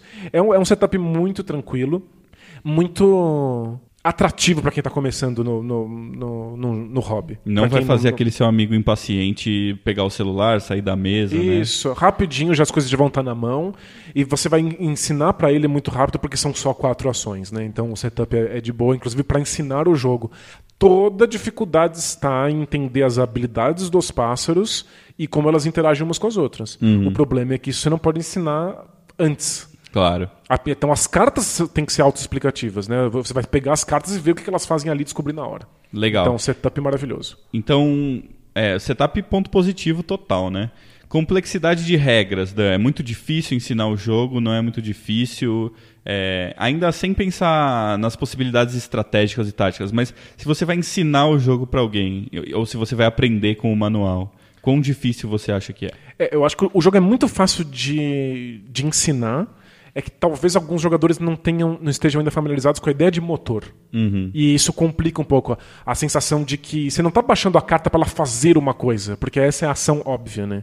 Em geral, você baixa uma carta, ela tem um efeito. Uhum. É, a ideia de que você está baixando uma carta e que ela vai tornar essa ação melhor no futuro, acumulando, é um conceito um pouco abstrato para Mas acho que isso, novos jogadores. isso entra mais ainda na questão estratégica mesmo, né? Mas para aprender o jogo, o cara não precisa exatamente saber isso, né? Você vê que a gente conseguiu explicar praticamente todas as regras aqui. É, de- Tudo não- bem que a gente já faltou tá um nada, bom é. tempo falando, É, mas, mas não faltou nada. é, eu acho que tem um ponto que é muito muito fundamental na hora de explicar esse jogo e que é interessante deixar muito claro que nas primeiras vezes que eu expliquei eu acho que eu não fui claro o suficiente e gerou uma certa dúvida na mesa que é essa questão das linhas de, de- dos habitats para cada ação. Então o mais importante eu acho para o jogador entender, é lógico que ele tem que entender as quatro ações, como elas funcionam, mas além disso é entender que ele vai pegar um cubinho de ação dele, né? As ações, cada ação no jogo é representada por um cubinho da sua cor. Você vai pegar um cubinho e você sempre vai colocar no lugar mais à direita possível para você fazer essa ação. Então, se você já colocou, por exemplo, dois pássaros na floresta, você vai colocar o seu cubinho no terceiro espaço possível. Porque no tabuleiro está desenhado a ação que- você está tentando fazer. Isso, então, então- se um pássaro está em cima, a ação não está lá mais. então Isso você tem que ir já é uma próximo ação melhor, na verdade, Isso. né? Então, no, no primeiro espaço tem um, um recurso, no segundo tem um recurso e você também pode pagar uma carta para pegar um segundo recurso, e no terceiro você já pega dois recursos direto. Então, se eu joguei dois pássaros, a minha ação disponível é a próxima que está destapada, que é pegar dois recursos. Então, eu vou colocar o meu cubo ali e é uma linha do tempo. Eu vou voltando, né? Eu vou indo da direita para a esquerda, fazendo tudo que meus pássaros me deixam fazer Isso, acionando pássaro por pássaro até chegar no final. né? até chegar no final ali do tabuleiro que o meu cubinho vai ficar ali e eu vou terminar a minha ação. E é muito importante explicar que isso vale para qualquer uma das ações, em- é, inclusive a ação de jogar um pássaro. Quando você joga um pássaro, você vai colocar o seu cubinho na coluna em que você vai jogar o, o o- que o pássaro que você quer jogar vai acontecer. Então, naquela coluna, no lugar de jogar o pássaro, vai ter o símbolo de quantos ovos você precisa gastar para poder jogar aquele pássaro. E quando você vai voltando o seu cubo, você vai perceber que não tem mais nada para você fazer. Quando você joga um pássaro, você não faz mais nada, você só paga os ovos, paga os recursos e acabou a sua ação de jogar. Isso foi muito confuso em alguns momentos porque os jogadores não conseguiam entender que a ação do pássaro que você está jogando não acontece necessariamente na hora, e sim na hora que você for fazer a ação do habitat em que você jogou aquele Isso. pássaro. Né? As regras não são difíceis. O difícil é entender isso, é entender que é Isso, é- é. como é que esse motor. é esse conceito de, de como o motor opera, Isso. né? Então, jogou um pássaro, independente do que você for fazer, coloca o cubinho na coluna que da, da ação que você vai fazer e sempre volta ela e vê as possibilidades que você tem. No caso das três ações principais, as outras três, você vai voltando e, e ativando os seus pássaros antigos. Perfeito. No caso de jogar um pássaro, você vai fazer isso sempre e vai perceber que essa é a única coisa que você faz. Então eu acho que é o único detalhe que pode dar confusão aí, principalmente para jogadores mais novos que ainda não estão, como você falou, acostumados um tanto com essa ideia do motor e tal, né? Mas eu acho que essa questão de ter três motores e uma quarta ação que é a única que não é motor, isso é o que mais confunde. É. Fora isso, é muito fácil explicar o jogo. É, né? quando a gente sentou e jogou pela primeira vez é, com pessoas que conheciam jogos de tabuleiro, mas nunca tinham jogado isso, Uhum. não só a gente pegou as regras instantaneamente, sabia exatamente o que, o que deveria estar fazendo, como foi muito rápido começar a pensar em estratégias. Sim. Né, o Inclusive, próximo vocês passo é previram, óbvio, né? né? Antes de eu explicar algumas coisas, que eu era o- a pessoa que já tinha jogado, vocês previram pelos ícones do tabuleiro o que, que ia acontecer. Né? Chegou um certo momento no meio da explicação que vocês meio que falaram, Tá acho tudo que bem. não precisa mais, Tá acho que já bem, deu para é. entender tudo, né? É bem simples e é. um trabalho de iconografia brilhante. Também, também tem poucos ícones, né? É fácil de, de, de entender as coisas. É bem tranquilo. Acho que nessa parte É. de explicação é, é só tomar esse cuidado aí com jogadores menos experientes para fazer eles entenderem bem como o motor É, funciona. toda a dificuldade do jogo está no poder das, da- da- das aves. Então, algumas aves falam: olha, se você tiver uma carta que tem esse ícone, vai acontecer tal coisa. E você pode pensar: eu nunca vi esse ícone antes. Pode ser que nunca tenha vindo uma carta na sua mão que tem esse ícone. Então pode criar algum tipo de dificuldade por você não ter conhecimento das cartas, você nunca viu o deck completo. E a iconografia não diz exatamente o que aquilo é. Sim. Mas é uma coisa que resolve-se comprando mais cartas, jogando mais o jogo. É. é interessante que todo ícone que você não precisa usar, ele não precisa muito ser explicado. Exatamente. Né? é. Então, se uma As coisas carta... vão ser, ser explicadas no momento oportuno. É, a carta vai dizer o que acontece, né? Então, por exemplo, aquelas cartas que eu comentei que são aves predadoras, sempre tem uma caveirinha de pássaro, né? Então, o que, que aquilo tá fazendo no jogo? Nada. Só tá explicando pra você, é como uma keyword do Magic, né? Tá explicando pra você que aquele é um pássaro predador. Se em algum outro momento outra carta interagir com pássaros predadores, nessa carta vai aparecer esse símbolo e falar toda carta que tem esse símbolo é, vai ativar esse poder, né? Mas o legal é que você não precisa saber o que ela faz a princípio, porque basta olhar no tabuleiro dos outros jogadores. Ninguém tem esse, eh, esse símbolo, então essa carta não é boa pra mim nesse momento. Aham, perfeito, é. Ela, não, ela nem chega a explicar tematicamente, né? Ah, isso é um predador. Só bota aquele símbolo Bota de símbolo, predador você lá. bate o olho e fala, eh, vai ser útil porque eles têm, vai- não vai ser útil porque ninguém tem. Perfeito, É é. isso. Então as coisas se explicam no momento correto. Legal. Vamos falar um pouco então sobre complexidade, é, o nível estratégico e tático. Da, o que, que você acha do, do, do Wingspan? Ele é um jogo mais estratégico, um jogo mais tático? Ele é misturado? Ele É- não é nenhum? Ele, é- ele é bastante misturado, como s- costumam ser os grandes jogos de motor. É, o jogo precisa ter algum começo, você precisa ter alguma direção para começar. Você tem os objetivos de cada uma das quatro rodadas, você tem os pontos bônus, que é o seu objetivo pessoal, que não chama objetivo, e você tem as cinco cartas que são aleatórias e te deram. E cabe ao jogador juntar essas, essas três partes do, do puzzle, do quebra-cabeça o objetivo geral, o objetivo pessoal e as próprias cartas para tentar alguma direção. Você precisa ter algum tipo de, de norte para focar e isso vai ser a estratégia. É, eu, eu sinceramente acho que o mais importante do ponto de vista estratégico no jogo são os objetivos de final de rodada, né? Porque se você já sabe o final de todas as rodadas, o que, que você precisa ter mais do que os outros É jogadores? que tem algumas coisas né? que estão fora do controle. Tipo, na quarta rodada, como é que eu vou saber se eu vou ter esse tipo de ninho? Aham. É, mesmo no final da segunda rodada, como é que eu, eu, eu posso garantir que eu vou ter comprado as cartas necessárias para fazer aquilo? É, mas eu acho que juntando isso com as- os outros elementos do começo Isso. do jogo, por exemplo, se você tem uma carta bônus que você pode escolher que te dá pontos por um tipo específico de ninho e você vê que lá na terceira rodada aquele tipo específico de ninho vai ser requisitado de você, já é um conjunto de coisas iguais que você precisa ter para alcançar os dois objetivos. Então talvez seja uma sinergia. Isso, é, é- a, a ideia é que você veja o que, que essas- esses três elementos que você tem disponíveis têm em comum para criar alguma estratégia. Mas o jogo tem um um motor muito flexível. Perfeito. Você pode colocar as cartas para conversar de maneiras diferentes, dependendo do que você necessitar na hora. Então você vai ter que improvisar com as cartas que foram abertas, com as cartas que você comprar cegas, com o que seus adversários estiverem fazendo. Você não sabe os pássaros que você vai poder comprar, né? Na maioria das vezes você não sabe, né? Você consegue prever no máximo três pássaros em uma rodada, mas você já não sabe mais o que vai aparecer depois. Se você optar por comprar uma carta fechada, você também não sabe. Então, na minha opinião, o jogo tem uma carga tática ainda maior do que estratégia. É verdade. né? É, é, a- aconteceu muito. Eu, eu peguei a carta que tinha objetivo pessoal, que tinha que pegar pássaros que tinham nome de pessoa. Então eu comprava eles sempre que eles estavam disponíveis, independente do que eles fizessem, de quantos pontos eles dessem.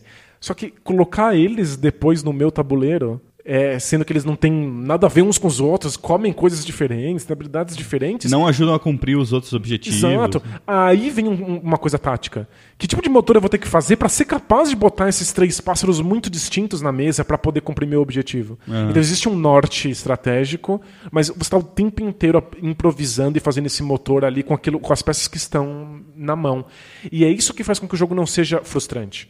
Você não vai ficar o tempo inteiro falando assim, não veio aquilo que eu precisava. É, não conseguir construir o motor que eu planejei desde o começo do jogo. Isso. Né? É, então não é um jogo punitivo, não é um jogo em que o motor errado não tem mais conserto. Pelo contrário, tem, algumas cartas que mudam de habitat, então o motor é, é- às vezes muda completamente, ele é Sim. muito versátil, né? É, eu diria até mais, eu diria que os motores, eles não estão diretamente ligados com os objetivos, muitas vezes. né? Normalmente os objetivos têm mais a ver com as características dos pássaros, o tipo de ninho, É. o tipo de habitat, os ovos.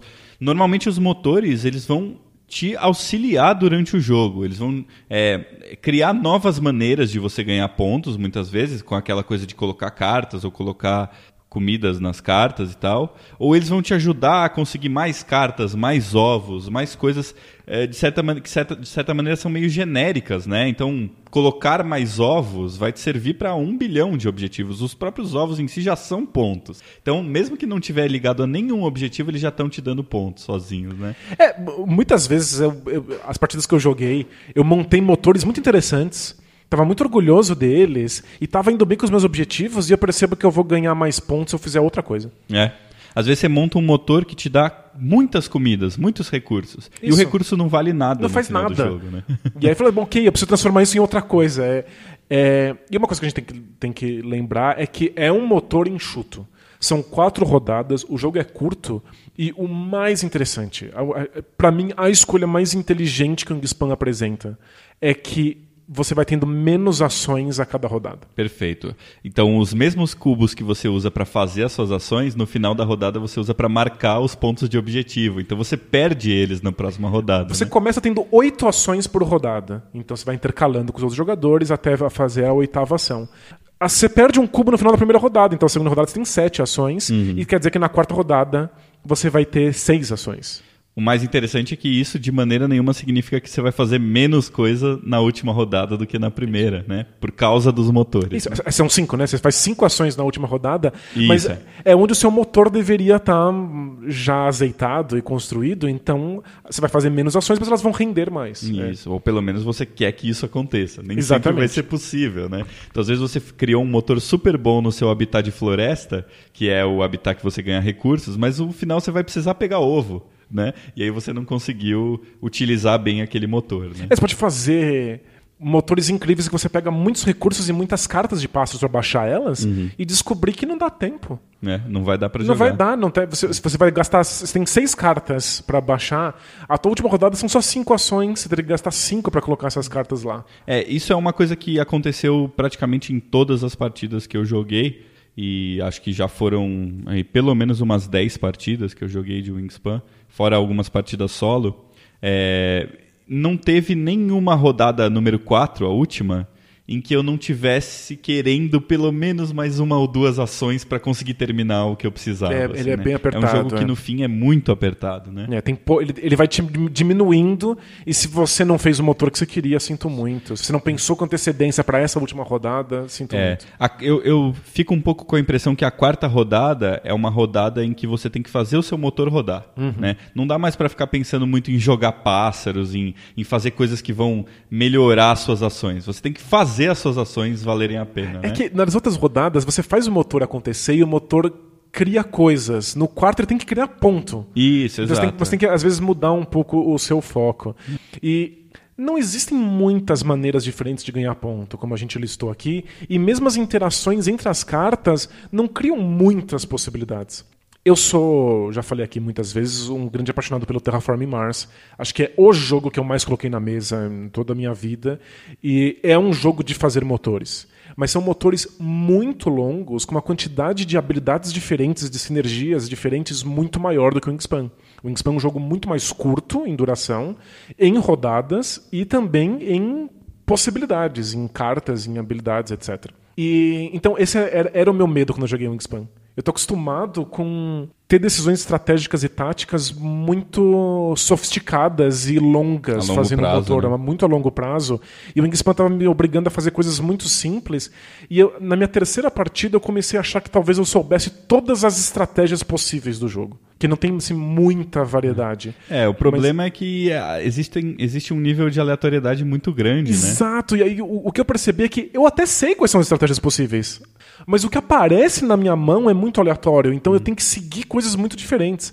É, eu descobri que tem estratégias possíveis que são idênticas, mas com cada ninho diferente. Uhum.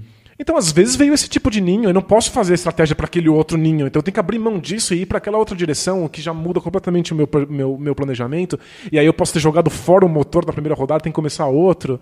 É, não tem muita variedade estratégica, mas a parte tática É força você a, a tomar decisões muito diferentes de um jogo para o outro. Sim. é. É, ele, ele tem muito mais longevidade do que eu imaginava, mesmo sendo um jogo tão enxuto. E é interessante que ele tem um fator de interação entre os jogadores pequeno, né? Se você pensar, tá cada um ali colocando os seus pássaros, pegando os seus recursos e tal. Mas a briga pelas coisas disponíveis é um, é um fator que eu acho que em níveis um pouco mais competitivos, aí quando todo mundo já, já joga um pouco melhor, começa a ser completamente fundamental. Então, aquele pássaro que saiu pode ser o pássaro que vai fazer uma sinergia com um, um outro pássaro que você jogou, que talvez você nunca mais tenha a oportunidade do jogo de pegar um pássaro tão bom para você. Então, às vezes, você vai largar a mão de tudo para fazer uma ação de pegar aquele pássaro e paciência se o seu motor, aquele seu motor da, do lago ali não é muito bom, aquele pássaro vai ser fundamental para você. A mesma coisa vale para os recursos É, disponíveis. o- né? Os recursos são enlouquecedores. É impressionante, É, né? o- Porque os recursos ficam ali disponíveis para todo mundo ir comprando quando usa a ação, mas quando tem apenas um tipo de recurso no comedouro, ou quando não tem mais nenhum, você tem que rerolar todos os dados, então os dados voltam para o comedouro.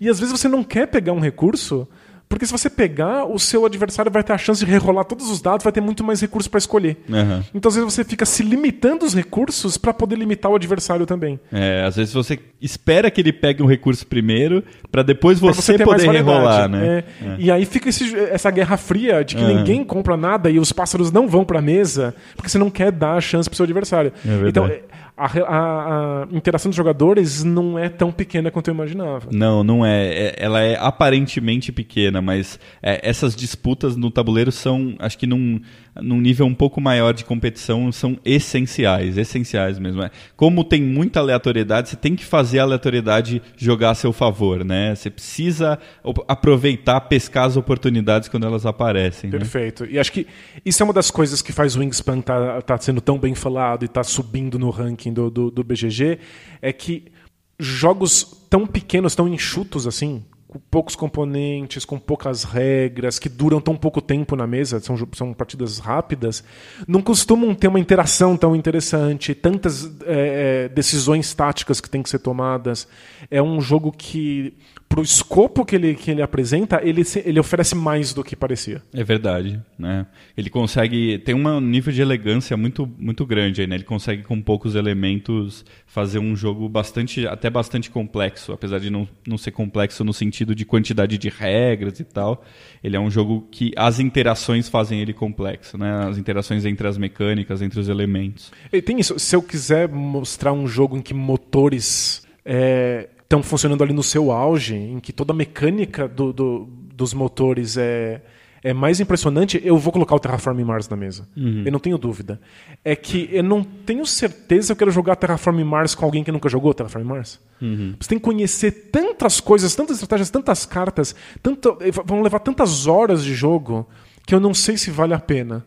O É, eu acho que também tem essa questão do tempo, né? Que é muito interessante. O Wingspan não é um jogo longo. É isso. geral. é, O Wingspan eu jogaria com o iniciante agora. E em- em- embora provavelmente eu vá vencer, porque eu já sei mais ou menos o tamanho do motor, e talvez o iniciante vá se empolgar demais fazer motores muito longos, ele tem muito mais chance, vai ser uma partida muito mais equilibrada, vai ser uma partida muito mais simples, e ainda assim é um motor muito, muito interessante, muito sofisticado funcionando. Legal. Em termos, então, a gente já falou um pouquinho de aleatoriedade aqui. Você acha que essa eh, escolha de fazer vários elementos serem aleatórios no jogo, então os pássaros que você tira, é, que você pode comprar, os recursos disponíveis, as cartas bônus, tudo isso faz com que o jogo perca em competitividade? Você acha então que Uh, o- existe uma, uma possibilidade de um jogador ganhar puramente na sorte? Qual que é o, o grau de, de aleatoriedade que você acha que esse jogo tem, assim, nesse sentido de, de, de ser competitivo ou não? Existe um elemento de sorte considerável, porque talvez você tenha recebido pássaros bons na sua mão, logo de cara, as das cinco primeiras cartas são aleatórias, que sejam perfeitamente encaixados com o seu objetivo pessoal e com o objetivo da rodada. Então você está aberto a esse tipo de, de, de chance. Mas é que eu acho que as coisas não dão pontos o bastante. Os objetivos da rodada não são tão, tão impactantes assim. Tem uma coisa muito interessante no jogo, que é os objetivos da rodada tem, tem dois lados no, no tabuleirinho. Você pode escolher com que, que seja uma coisa mais competitiva, de ver quem consegue mais daquilo, quem é o segundo que conseguiu mais, quem é o terceiro que conseguiu mais, ou tem uma coisa que é simplesmente você fazer aquela, aquele objetivo ou não. Nesse mais competitivo, eu acho que você dá menos espaço para sorte, porque para pontuar basta você ter um. Você não precisa ser o primeiro, nem o segundo, nem o terceiro. Hum. Você pontua tendo uma daquela coisa. Verdade. Então você, o jogo então te tira um pouquinho do seu objetivo inicial que você tinha na sua cabeça, porque você tá, vai ter que fazer uma concessão. Vou ter que fazer pelo menos um pássaro desse ninho para pontuar. Mas fazendo isso, você não está muito longe do primeiro colocado. Uhum, é verdade. Eu acho que tem um outro, uma outra coisa que pode ficar meio maquiada aí nesse sentido da, de ser sorte ou não, é que os, as cartas de pássaro, elas não são. Nenhuma delas é igual, mas também nenhuma delas é muito diferente, né? Então as habilidades você, não são tão é, distintas, não tem você, tanta variedade. Você não é. tem uma quantidade tão grande, então existe sim uma repetição de habilidades grande na, hum, entre as cartas. Grande, é. É, e os pontos, as comidas que você precisa dar para o pássaro, a envergadura dos. Isso tudo é, você pode não ter disponível ali numa rodada, mas na próxima vai aparecer alguma coisa. Não tem uma quantidade de ninhos tão grande que você não vai conseguir tirar o ninho que você precisa nenhuma vez no é. jogo, né? Então eu acho que. Você tem que saber. Uh, talvez você não consiga ser o cara com mais desse tipo de ninho. É. Mas você não deveria apostar nisso. Exato. Faz não... um.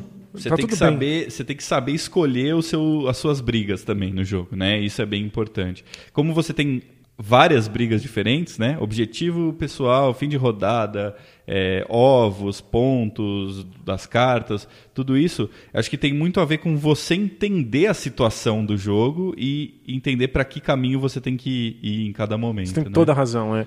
Alguns objetivos vão depender de sorte. Você vai ter que comprar cartas às cegas para vir com os ninhos específicos que você queria. Mas por que, que você vai se dedicar a uma coisa que é sorte? Você pode se dedicar a outra. Uhum. Você pode se dedicar a fazer o seu motor melhor. Depois você pensa, no, pega o objetivo da quarta rodada, inclusive ele vale mais do que o da primeira. Os objetivos vão, vão valendo cada vez mais pontos conforme as rodadas vão passando. Sim. Isso quer dizer que tudo bem. Se você fizer o seu motor bem feito, na quarta você vai ter mais facilidade de cumprir esse objetivo. Uhum. Você pode se preparar com antecedência para ele. Sim. O jogo ele beneficia quem se preparou e dá menos pontos para quem consegue fazer aquelas coisas momentâneas que dependem mais da sorte. É, mas ao mesmo tempo tem aquilo, né? Você pescar uma boa oportunidade é essencial é, também, é, né? Perfeito. Então, acho que essas duas coisas são interessantes. Então, Dan, eu queria falar um pouquinho, eu não sei se você jogou em várias vários números de jogadores diferentes, mas queria comentar rapidamente sobre isso também. Então, como a gente falou, o Wingspan pode ser jogado de um solo até cinco jogadores, né? Você chegou a jogar em, em quais números de jogadores? Né? Eu joguei com dois e três jogadores. Legal, eu, eu cheguei a jogar com um, dois, três e cinco. Por incrível Uau. que pareça, quatro, que talvez seja uma das melhores aí. Normalmente, né, é um número bom de jogadores. Eu acabei não jogando. É... Quais foram as suas impressões em relação a dois e três jogadores? Que três jogadores funciona perfeitamente. Com dois jogadores existe uma ressalva, uhum. que são as habilidades que são acionadas fora do seu turno elas têm menos chance de serem acionadas porque tem menos pessoas fazendo as ações que acionam as suas. Uhum. É, mas eu percebi que você simplesmente abre mão dessas cartas se você vê que o seu adversário não vai acionar ela. É. E se o adversário vai acionar, tanto ela... faz se tem dois, três, Sim. cinco jogadores. Ela, a, a, a, carta é valiosa de qualquer maneira. É, porque tem cartas, por exemplo, que deixam você botar um ovo toda vez que a outra pessoa faz a ação de botar ovos. Isso vai acontecer. Não, não tem como um jogador jogar o jogo sem botar ovo. Isso, só né? que não é toda vez que todos os jogadores fizerem. Então, não, tipo, sim. se os outros quatro adversários botarem ovo naquela rodada, você não põe quatro vezes, você põe uma só. Mas né? justamente né? por isso acaba fazendo menos Exatamente. diferença. Exatamente. Né? Se você tem um adversário, um só adversário, ele vai botar ovo, uhum. vai acionar de qualquer maneira. Né? Exato. Então você, se você olha, eu acho que elas ficam mais situacionais quando você joga de dois jogadores. Né? Se você olha para o tabuleiro do seu adversário e vê que ele não vai, não tem como, tem, tem chances muito pequenas dele acionar aquilo. Você só abre mão dela. Você ignora essa carta carta e segue em frente. Uma grande escolha de design do jogo é que as cartas que sobram na sua mão são muito úteis. Porque se elas vão parar embaixo de outra carta, elas valem, valem um ponto. Uhum, então independente é só... do pássaro. Né? Independente do que for. Então, ah, putz, eu peguei essa carta, mas agora eu descobri que ela não vai me servir, porque ela não vai ser acionada. Não tem problema. Você faz uma ação ali, coloca lá embaixo, ganha um ponto e segue a vida. Né? É verdade. É, então eu concordo com você, eu acho que funciona praticamente tão bem de dois quanto de três jogadores. Eu gostei muito das duas experiências. Legal. Com a grande vantagem que o jogo leva assim menos de uma hora em dois jogadores. Pois né? é, dá para jogar fácil em 40 minutos. É. Se você está muito acostumado com os pássaros, você deve conseguir jogar em meia hora tranquilamente. Hein? É, eu e minha esposa já aumentamos o, o assim, diminuímos o tempo de jogo absurdamente, assim, depois de jogar várias partidas. E em 5, a minha experiência foi com jogadores que não conheciam o, jo o jogo. E nem estavam muito acostumados com jogos de tabuleiro. Né? Isso, né? não eram jogadores super hardcore, assim. Eu achei que o jogo demorou mais do que eu gostaria que ele demorasse. Hum. Eu ainda, infelizmente, não posso afirmar se isso é uma questão de se jogar em 5 ou se é uma questão de se jogar em 5 com jogadores de primeira viagem e menos experientes. Eu acredito que pelo tempo que eu jogo em 2, jogar em 5, mesmo que o jogo vá ali para quase o dobro do tamanho dele, em vez de 40 minutos a gente joga em uma hora e meia, uma hora e meia ainda acho um tempo completamente aceitável para uma partida de Wingspan. Faz sentido, é. Né? Mas não posso afirmar. A minha única experiência foi um pouco mais demorada do que eu gostaria. Eu, então... eu tenho a impressão que chegou a quase duas horas, se não passou de duas horas é, o jogo. Fica a ressalva. Né? E jogar solo? O que, que você achou solo. do solo? Então, acho que eu já comentei, inclusive, aqui que a primeira vez que eu joguei, eu joguei numa mesa virtual, né? No, no computador. É, você joga solo só para experimentar jogos, no fundo, né? Isso, é basicamente para isso. Alguns jogos eu acho que eu colocaria na mesa para jogar solo também. E eu acho que o Wingspan é um desses casos. É um jogo que eu, que eu jogaria ele como meio que um quebra-cabeça, digamos assim, né? Jogando sozinho. Como funciona? Ele tem um baralho que é o baralho robô, né, o baralho que vai ser a inteligência artificial do jogo, e ele vai, vai basicamente emular um outro jogador, ou simular um outro jogador jogando junto com você. É, o que é interessante porque o Wingspan não tem confronto direto, então esse jogador não está interagindo diretamente com você. O que ele faz é tipo, tira cartas do jogo, tira ele recursos. Ele tira cartas, tira recursos, e os recursos e as cartas, na verdade, é, se ele descarta uma carta, não vale nada. Se ele pega recursos, ele só tira os recursos e ele não vai usar esses recursos. Então, ele é uma versão simplificada para você ter bem pouco trabalho de, de controlar o robô. Mas ele pontua? Mas ele pontua. Ele pontua. Ele pega uma carta bônus no começo do jogo e todo pássaro que ele puder comprar que vai servir para o bônus dele, ele vai ele compra. Então, toda vez que ele for comprar um pássaro, ele vai olhar dos disponíveis se algum deles é, satisfaz a condição do bônus. Entendi. E aí ele vai pegar aquele pássaro. Se não satisfazer, ele pega uma carta fechada que pode dar até mais pontos para ele do que um, um, o bônus dele daria, na verdade. Então, ele vai juntando cartas abertas que vão dar pontos pela, pelo, pela pontuação que está escrita na carta do pássaro e cartas fechadas que dão uma quantidade fixa de pontos, que depende da dificuldade que você joga. Então acho que é 4, 3, 4 ou 5 pontos. Entendi, ainda dá para jogar com dificuldades diferentes no motor aí, Isso, no robozinho. É.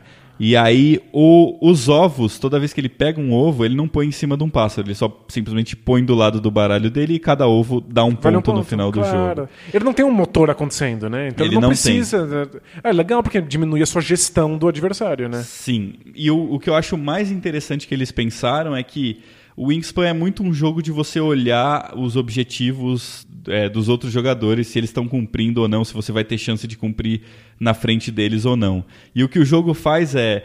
é para cada rodada existe um número específico que é o número que, a, que, o, que o computador ou o baralho do robô está fazendo no momento. Então, por exemplo, se o objetivo é ter mais pássaros na floresta, na segunda rodada, tem uma cartinha ali, uma colinha ali do, do robô que vai mostrar. Ele vai começar a segunda rodada como se ele tivesse três pássaros na floresta. E conforme as ações dele vão saindo, pode ser que ele tenha mais ou menos pássaros ao longo da, dessa rodada. Entendi. Então você sempre fica balanceando se você vai conseguir ou não cumprir o objetivo melhor, nele. né, acima do, do robô. Ele não tá só atrapalhando, você tem que fazer suas estratégias baseadas no que ele tá fazendo. Você tem que ficar de olho nele. Exato, você tem que olhar se as estratégias, se ele está levando em consideração, se ele se ele está investindo naquele objetivo ou não, né? Muito interessante. É isso. E é muito muito simples. Às vezes eu fazia a ação do robô, terminava a ação dele, que às vezes é simplesmente pegue dois ovos. E aí eu ficava, sabe quando você fica meio pensando assim, não, peraí, eu esqueci alguma coisa. a gente está tão acostumado com ter que controlar um robô ser uma tarefa difícil, que nesse caso até é, é- causa um estranhamento de tão fácil que é controlar o robô. Então, como o Wingspan é um jogo que é muito fácil de fazer o setup, e o setup solo é praticamente igual ao, ao setup com mais jogadores. E é um jogo rápido. É um jogo rápido e, o, e controlar o robô é muito fácil. É um jogo que eu aconselho muito para quem está procurando um jogo solo. Eu acho é, fantástico, assim, muito legal de jogar, muito gostoso. Caramba, É, vale a pena testar. muito bom. Dan, então eu queria incluir um fator que eu acho que sempre vai ser legal, a gente, a gente leva muito em consideração, e eu acho que é sempre legal falar quando a gente fizer um programa sobre um jogo, que é o fator inovação desse jogo. né? Legal. Então, logicamente, eu não estou falando aqui de um, necessariamente de uma coisa que é, completamente quebra o paradigma dos jogos de tabuleiro, né? Não é uma inovação só nesse sentido, mas o que de pequenas coisas a gente consegue enxergar que o Wingspan faz de diferente e que valorizam a experiência do jogo, né? Você tem alguma coisa específica em mente, né? Para começar, assim, o Wingspan é um jogo que te lembra outros jogos. Você co- comentou aqui do Terraforming Mars, né? Isso. Ele, ele me lembra também Imperial Settlers. É verdade, não tinha pensado, mas Porque tem similaridades. O, o Imperial Settlers tem essa questão de você tem quatro, cinco rodadas específicas e você tem que construir um motor que vai pontuar até o final dessa rodada. Então você já sabe que você não pode fazer um motor grande demais ou ou então você não, você não vai conseguir fazer ele funcionar ali no finalzinho. Uhum. É, só que o, o Imperial Settlers ele faz, ele faz ao contrário. As, as primeiras rodadas são muito curtas. E as últimas rodadas podem ser infinitas se você fez o motor, o motor direito. É verdade. É, então é, é parecido. É que o que o Wingspan faz é sempre manter as rodadas mais ou menos do mesmo tamanho. É, eu acho que uma diferença muito clara aí é na característica do motor mesmo, né? No Wingspan, cada rodada, cada ação sua, cada turno seu pode ser uma ativação gigante de motor. É. Enquanto no, no Imperial Settlers, eh, você tem que usar meio que uma ação sua para cada coisa que você qui- quiser ativar no motor, né? É um, é um pouco diferente nesse É, sentido. o Wingspan é muito mais acessível e mantém uma experiência muito mais constante. Você sempre tem o mesmo tipo de carga de decisão, os turnos levam sempre o, mesmo tempo. É uma experiência muito mais macia Uhum. do que o Imperial Settlers, que às vezes é muito curto, às vezes é muito longo, às vezes você tem que tomar decisões que dão dor de cabeça, às vezes você não tem nada para decidir. É, É, as, as decisões dentro da ativação do motor são muito maiores. né? exatamente, é. E é- eu acho que é, é um ponto interessante porque muita gente compara o tem comparado o Wingspan ao Gizmos, né? Que é um jogo que também é um jogo de motor em que você está meio que construindo uma máquina maluca que produz pontos, né? Não, não tem é, é bem abstrato nesse sentido. É, e aí para fazer isso você coleta recursos que também tem um, um gimmick ali que é tipo um não é um Dice Tower, né? Não é um, um- como o comedouro do Wingspan, mas é um tipo de um funil que fica jo- jorrando bolinhas é, de vidro, de plástico, sei lá. Parecem Ok. bolinhas de gude, né? Acho que são bolinhas de plástico. Eu nunca, eu nunca joguei, mas eu, eu dei uma olhada justamente porque eu vi muita comparação com o Wingspan. E aí você usa essa, você pode comprar da mesma maneira, são os recursos do Wingspan, você compra essas bolinhas do, entre aspas, comedouro ali, e você usa essas bolinhas para pagar por partes da sua máquina que vão formar o seu motor.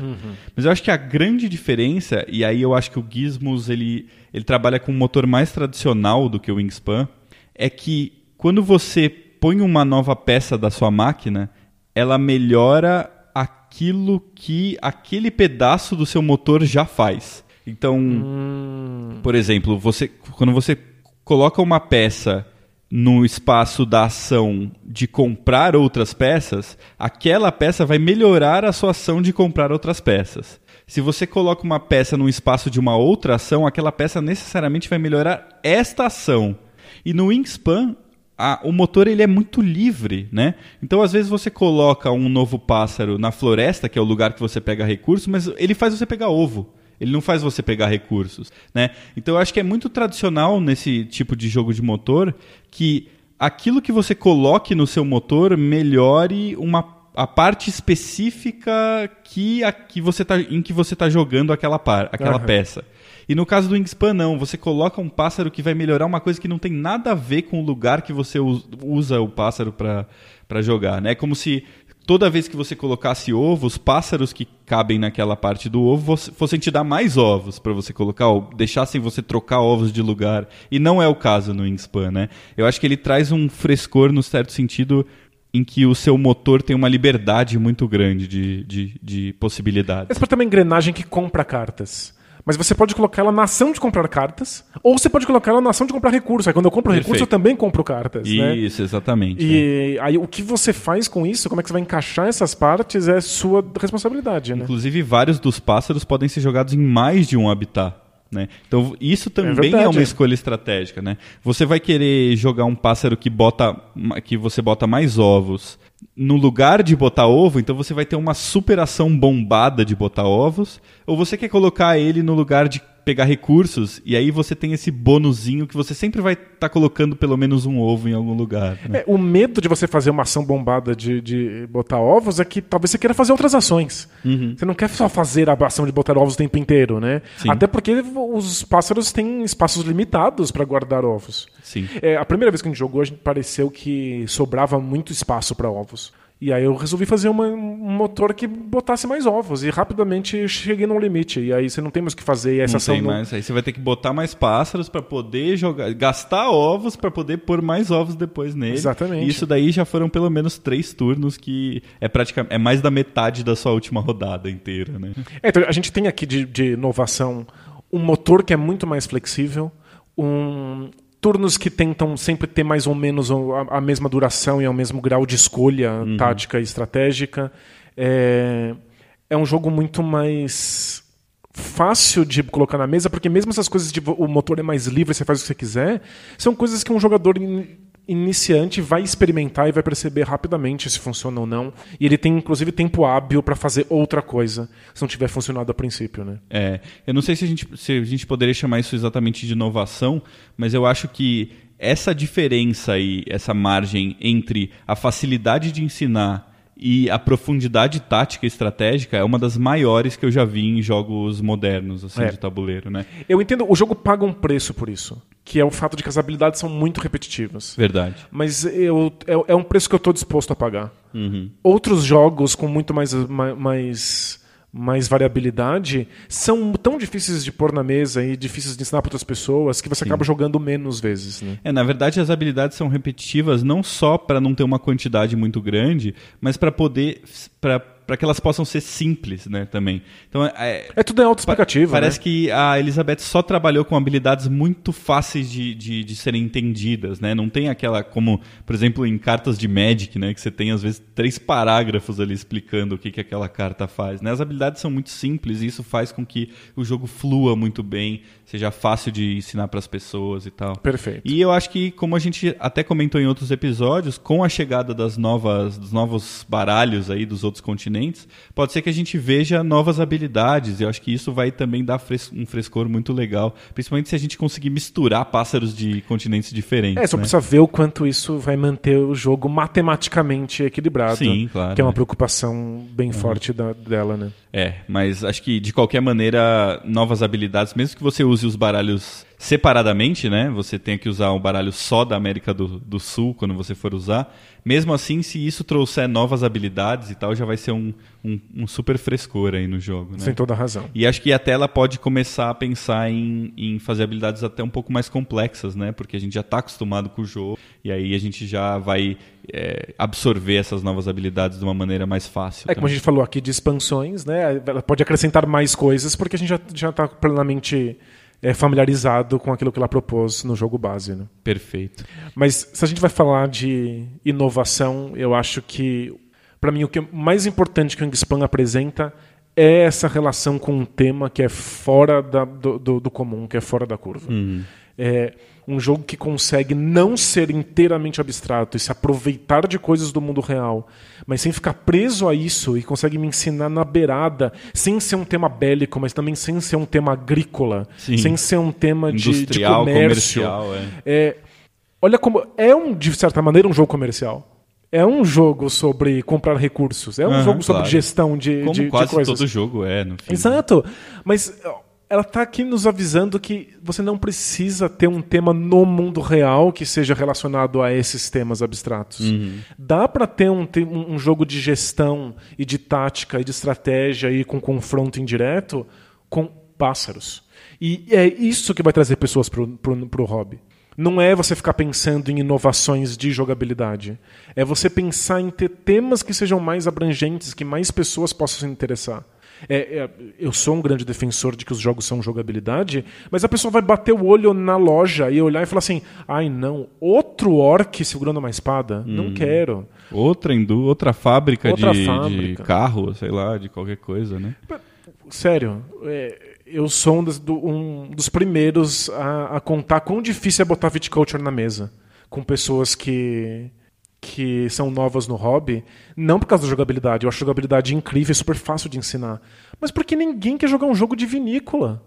É, às vezes o tema quebra completamente a sua entrada no jogo, especialmente para novas pessoas. Mas o Viticulture tem uma função importante que é, olha um tema diferente, algumas pessoas vão querer jogar só porque é uma vinícola. É verdade. E algumas pessoas vão querer jogar o Wingspan só porque gostam de pássaros. Só A gente- porque o jogo é maravilhosamente bonito. só por isso. né? A gente precisa ter mais diversidade de temas, de abordagens. A, a- a jogabilidade é, é interessante, é nova e é acessível, mas é, o que interessa é que ela está associada a um tema que a gente não está acostumado a ver. Verdade, tá? É, para finalizar, então, tem mais alguma característica positiva ou interessante que você queira explanar aí sobre o Wingspan?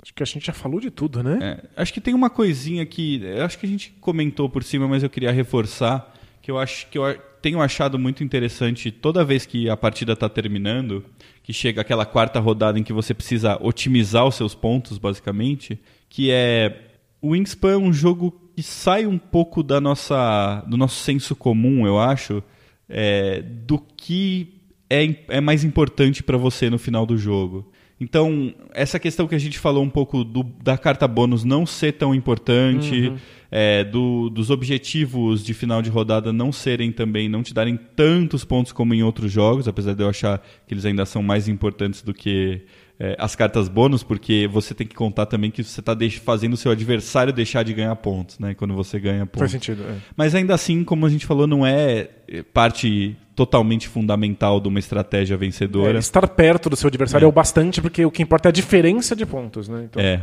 Mas o que eu acho muito. O que eu tenho achado muito legal é que às vezes você tem que olhar para o final do jogo e, e perceber que a coisa mais simples que você pode fazer é a que te vai te dar mais pontos. Então, às vezes, você está preocupado ali em, em- colocar o último pássaro para cumprir o seu objetivo, ou colocar um pássaro que vale muito ponto, né? Que tem, que tem muito ponto na sua mão, mas para colocar aquele pássaro você ainda vai precisar pegar mais dois recursos, né? É um pássaro que vale 8 pontos, 9 pontos, que acho que é o máximo que eu vi até agora.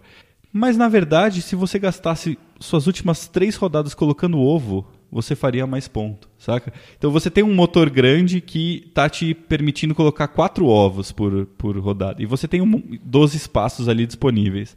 Você vai ganhar 12 pontos nas suas últimas três ações. E às vezes dificilmente você vai fazer mais pontos fazendo outras coisas. E, e eu acho que isso é quase que um preconceito que a gente tem de que os jogos não podem. Uma coisa tão simples e que está tão pronta não pode te dar tanto ponto no final.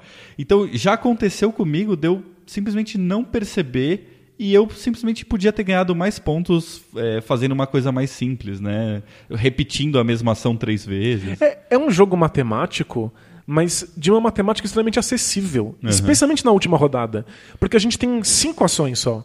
Você consegue ver quantos pontos você gastaria com cada ação com, com cada uma dessas cinco ações, fazendo cada uma das coisas que tem disponíveis no seu tabuleiro. Se eu fizer só isso, o que acontece? Se eu fizer isso mais isso, e, e para fazer isso aqui, quanto tempo eu vou levar? Você calcula isso muito rápido. É, tipo, eu sou péssimo em matemática. Hum. Eu nunca me senti tão abraçado por, por um jogo. E é isso. Eu tenho uma partida eu descobri que se eu passasse toda a quarta rodada comprando cartas eu fazia mais pontos do que qualquer outra coisa que, que eu que tivesse à disposição. Perfeito. Porque comprar cartas fazia, por conta do meu motor, eu colocar cartas embaixo das cartas que me faziam comprar mais cartas, me faziam colocar mais cartas embaixo.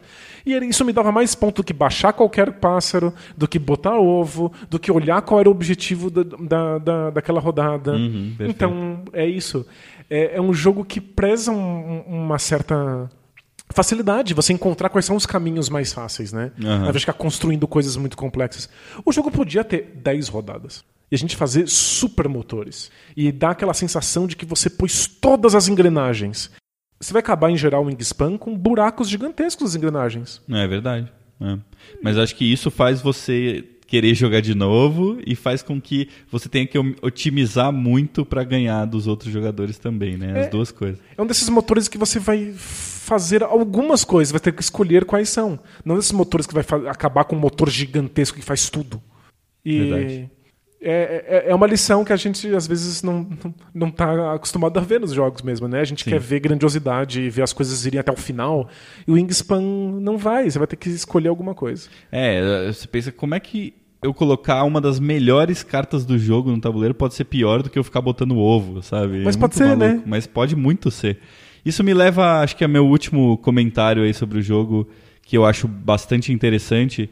É, Wingspan é um dos jogos, talvez até por essa facilidade que você falou, matemática do jogo e tal, é um dos jogos em que eu mais percebo quando eu faço uma jogada ruim. e é quase que automático, instantâneo, assim. É interessante porque muitas vezes dá tempo de corrigir. Você ainda não passou a sua é. rodada e ainda consegue corrigir. Não, Muitas vezes não. É. Mas ele tem um aspecto quase de quebra-cabeça em várias, várias rodadas, vários turnos seus, em que existe claramente uma jogada melhor do que as outras, né?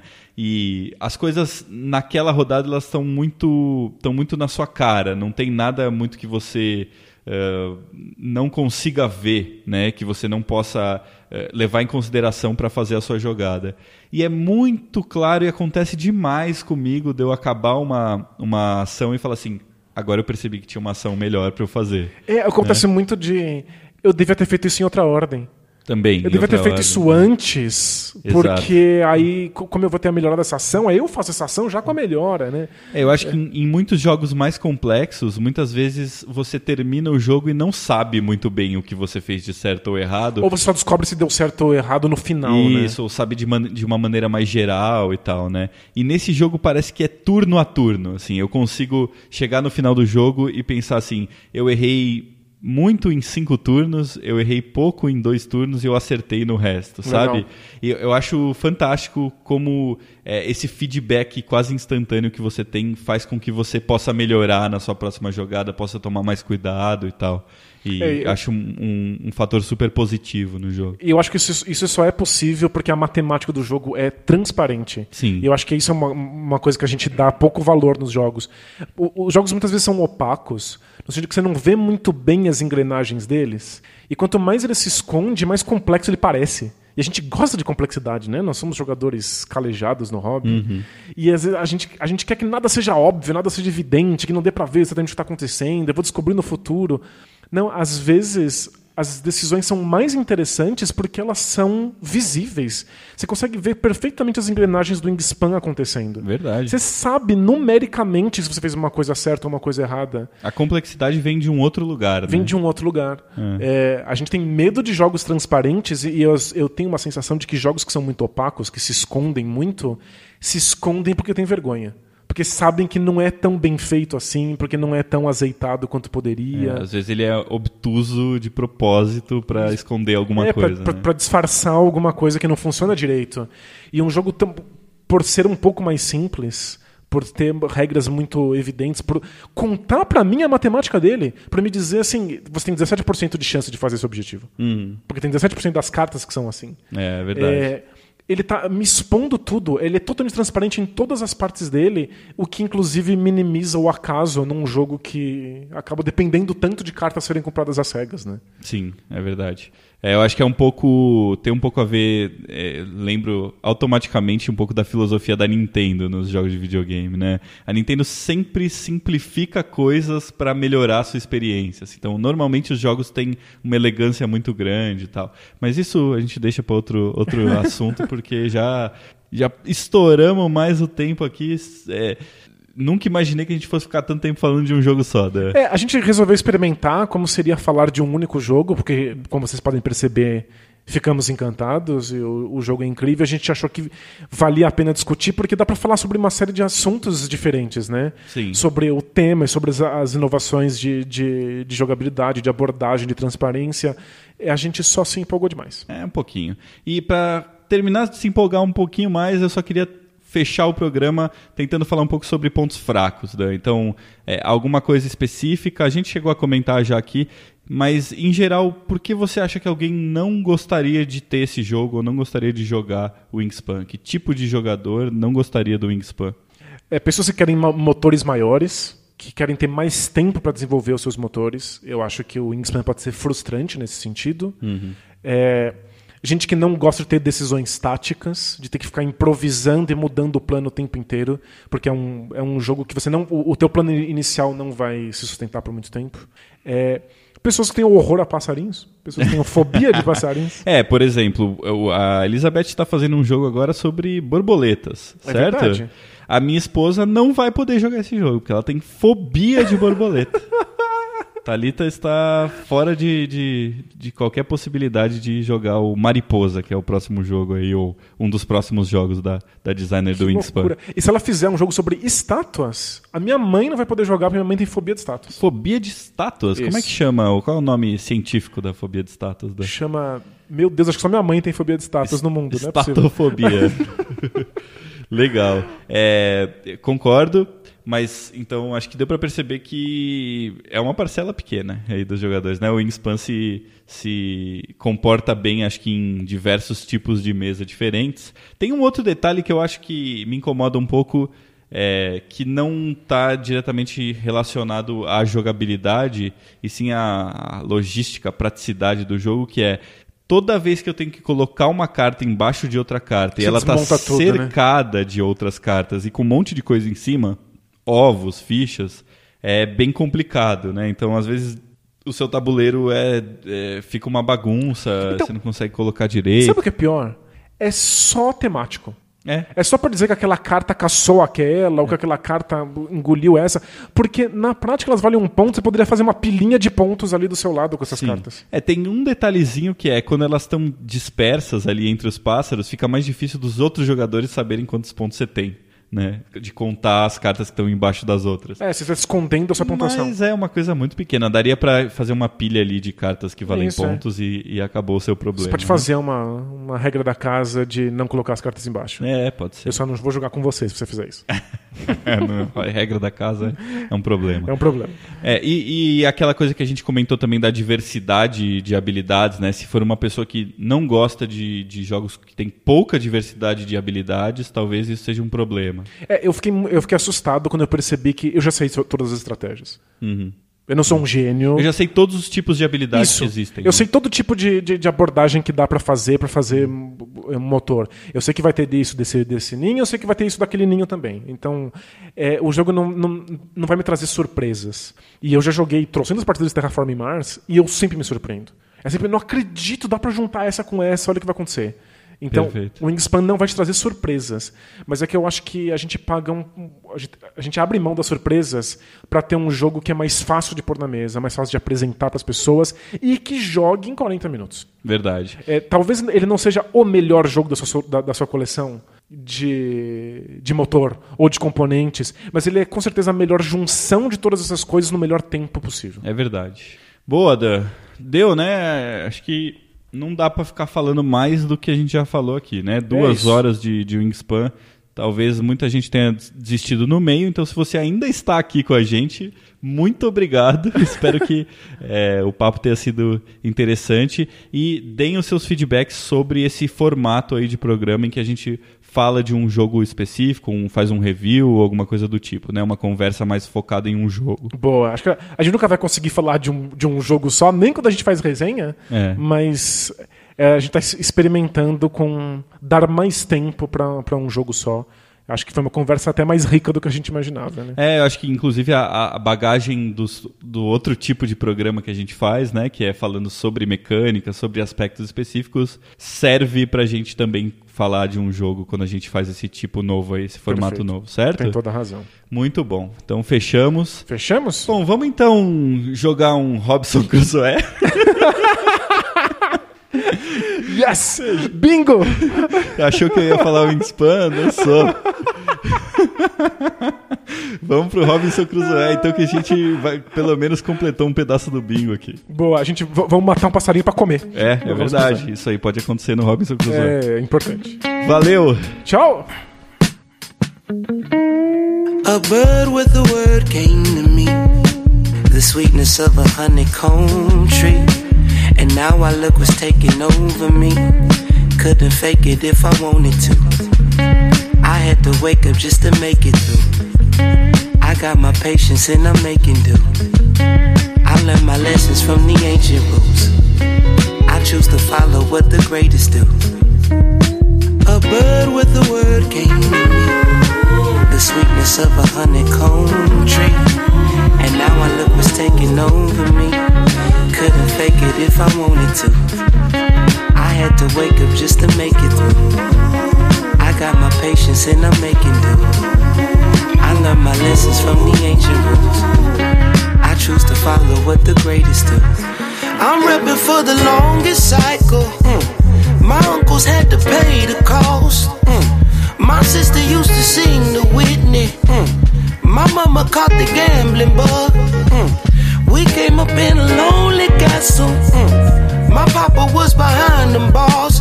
Mm. We never had to want for nothing. Mm. Said all we ever need is love. Mm. We see the same thing. We sing the same song. We feel the same grief. Bleed the same blood. You grew up in the home beside me. I always had a friend to call. How could I make it here without you? Mm. I pray I leave before you go. A bird with a word came to me. The sweetness of a honeycomb tree. And now I look what's taking over me. Couldn't fake it if I wanted to. I had to wake up just to make it through. I got my patience and I'm making do. I learned my lessons from the ancient roots. I choose to follow what the greatest do. A bird with a word came to me. The sweetness of a honeycomb tree. And now I look what's taking over me. Couldn't fake it if I wanted to. I had to wake up just to make it. I got my patience and I'm making do. I learned my lessons from the ancient roots choose to follow what the greatest do.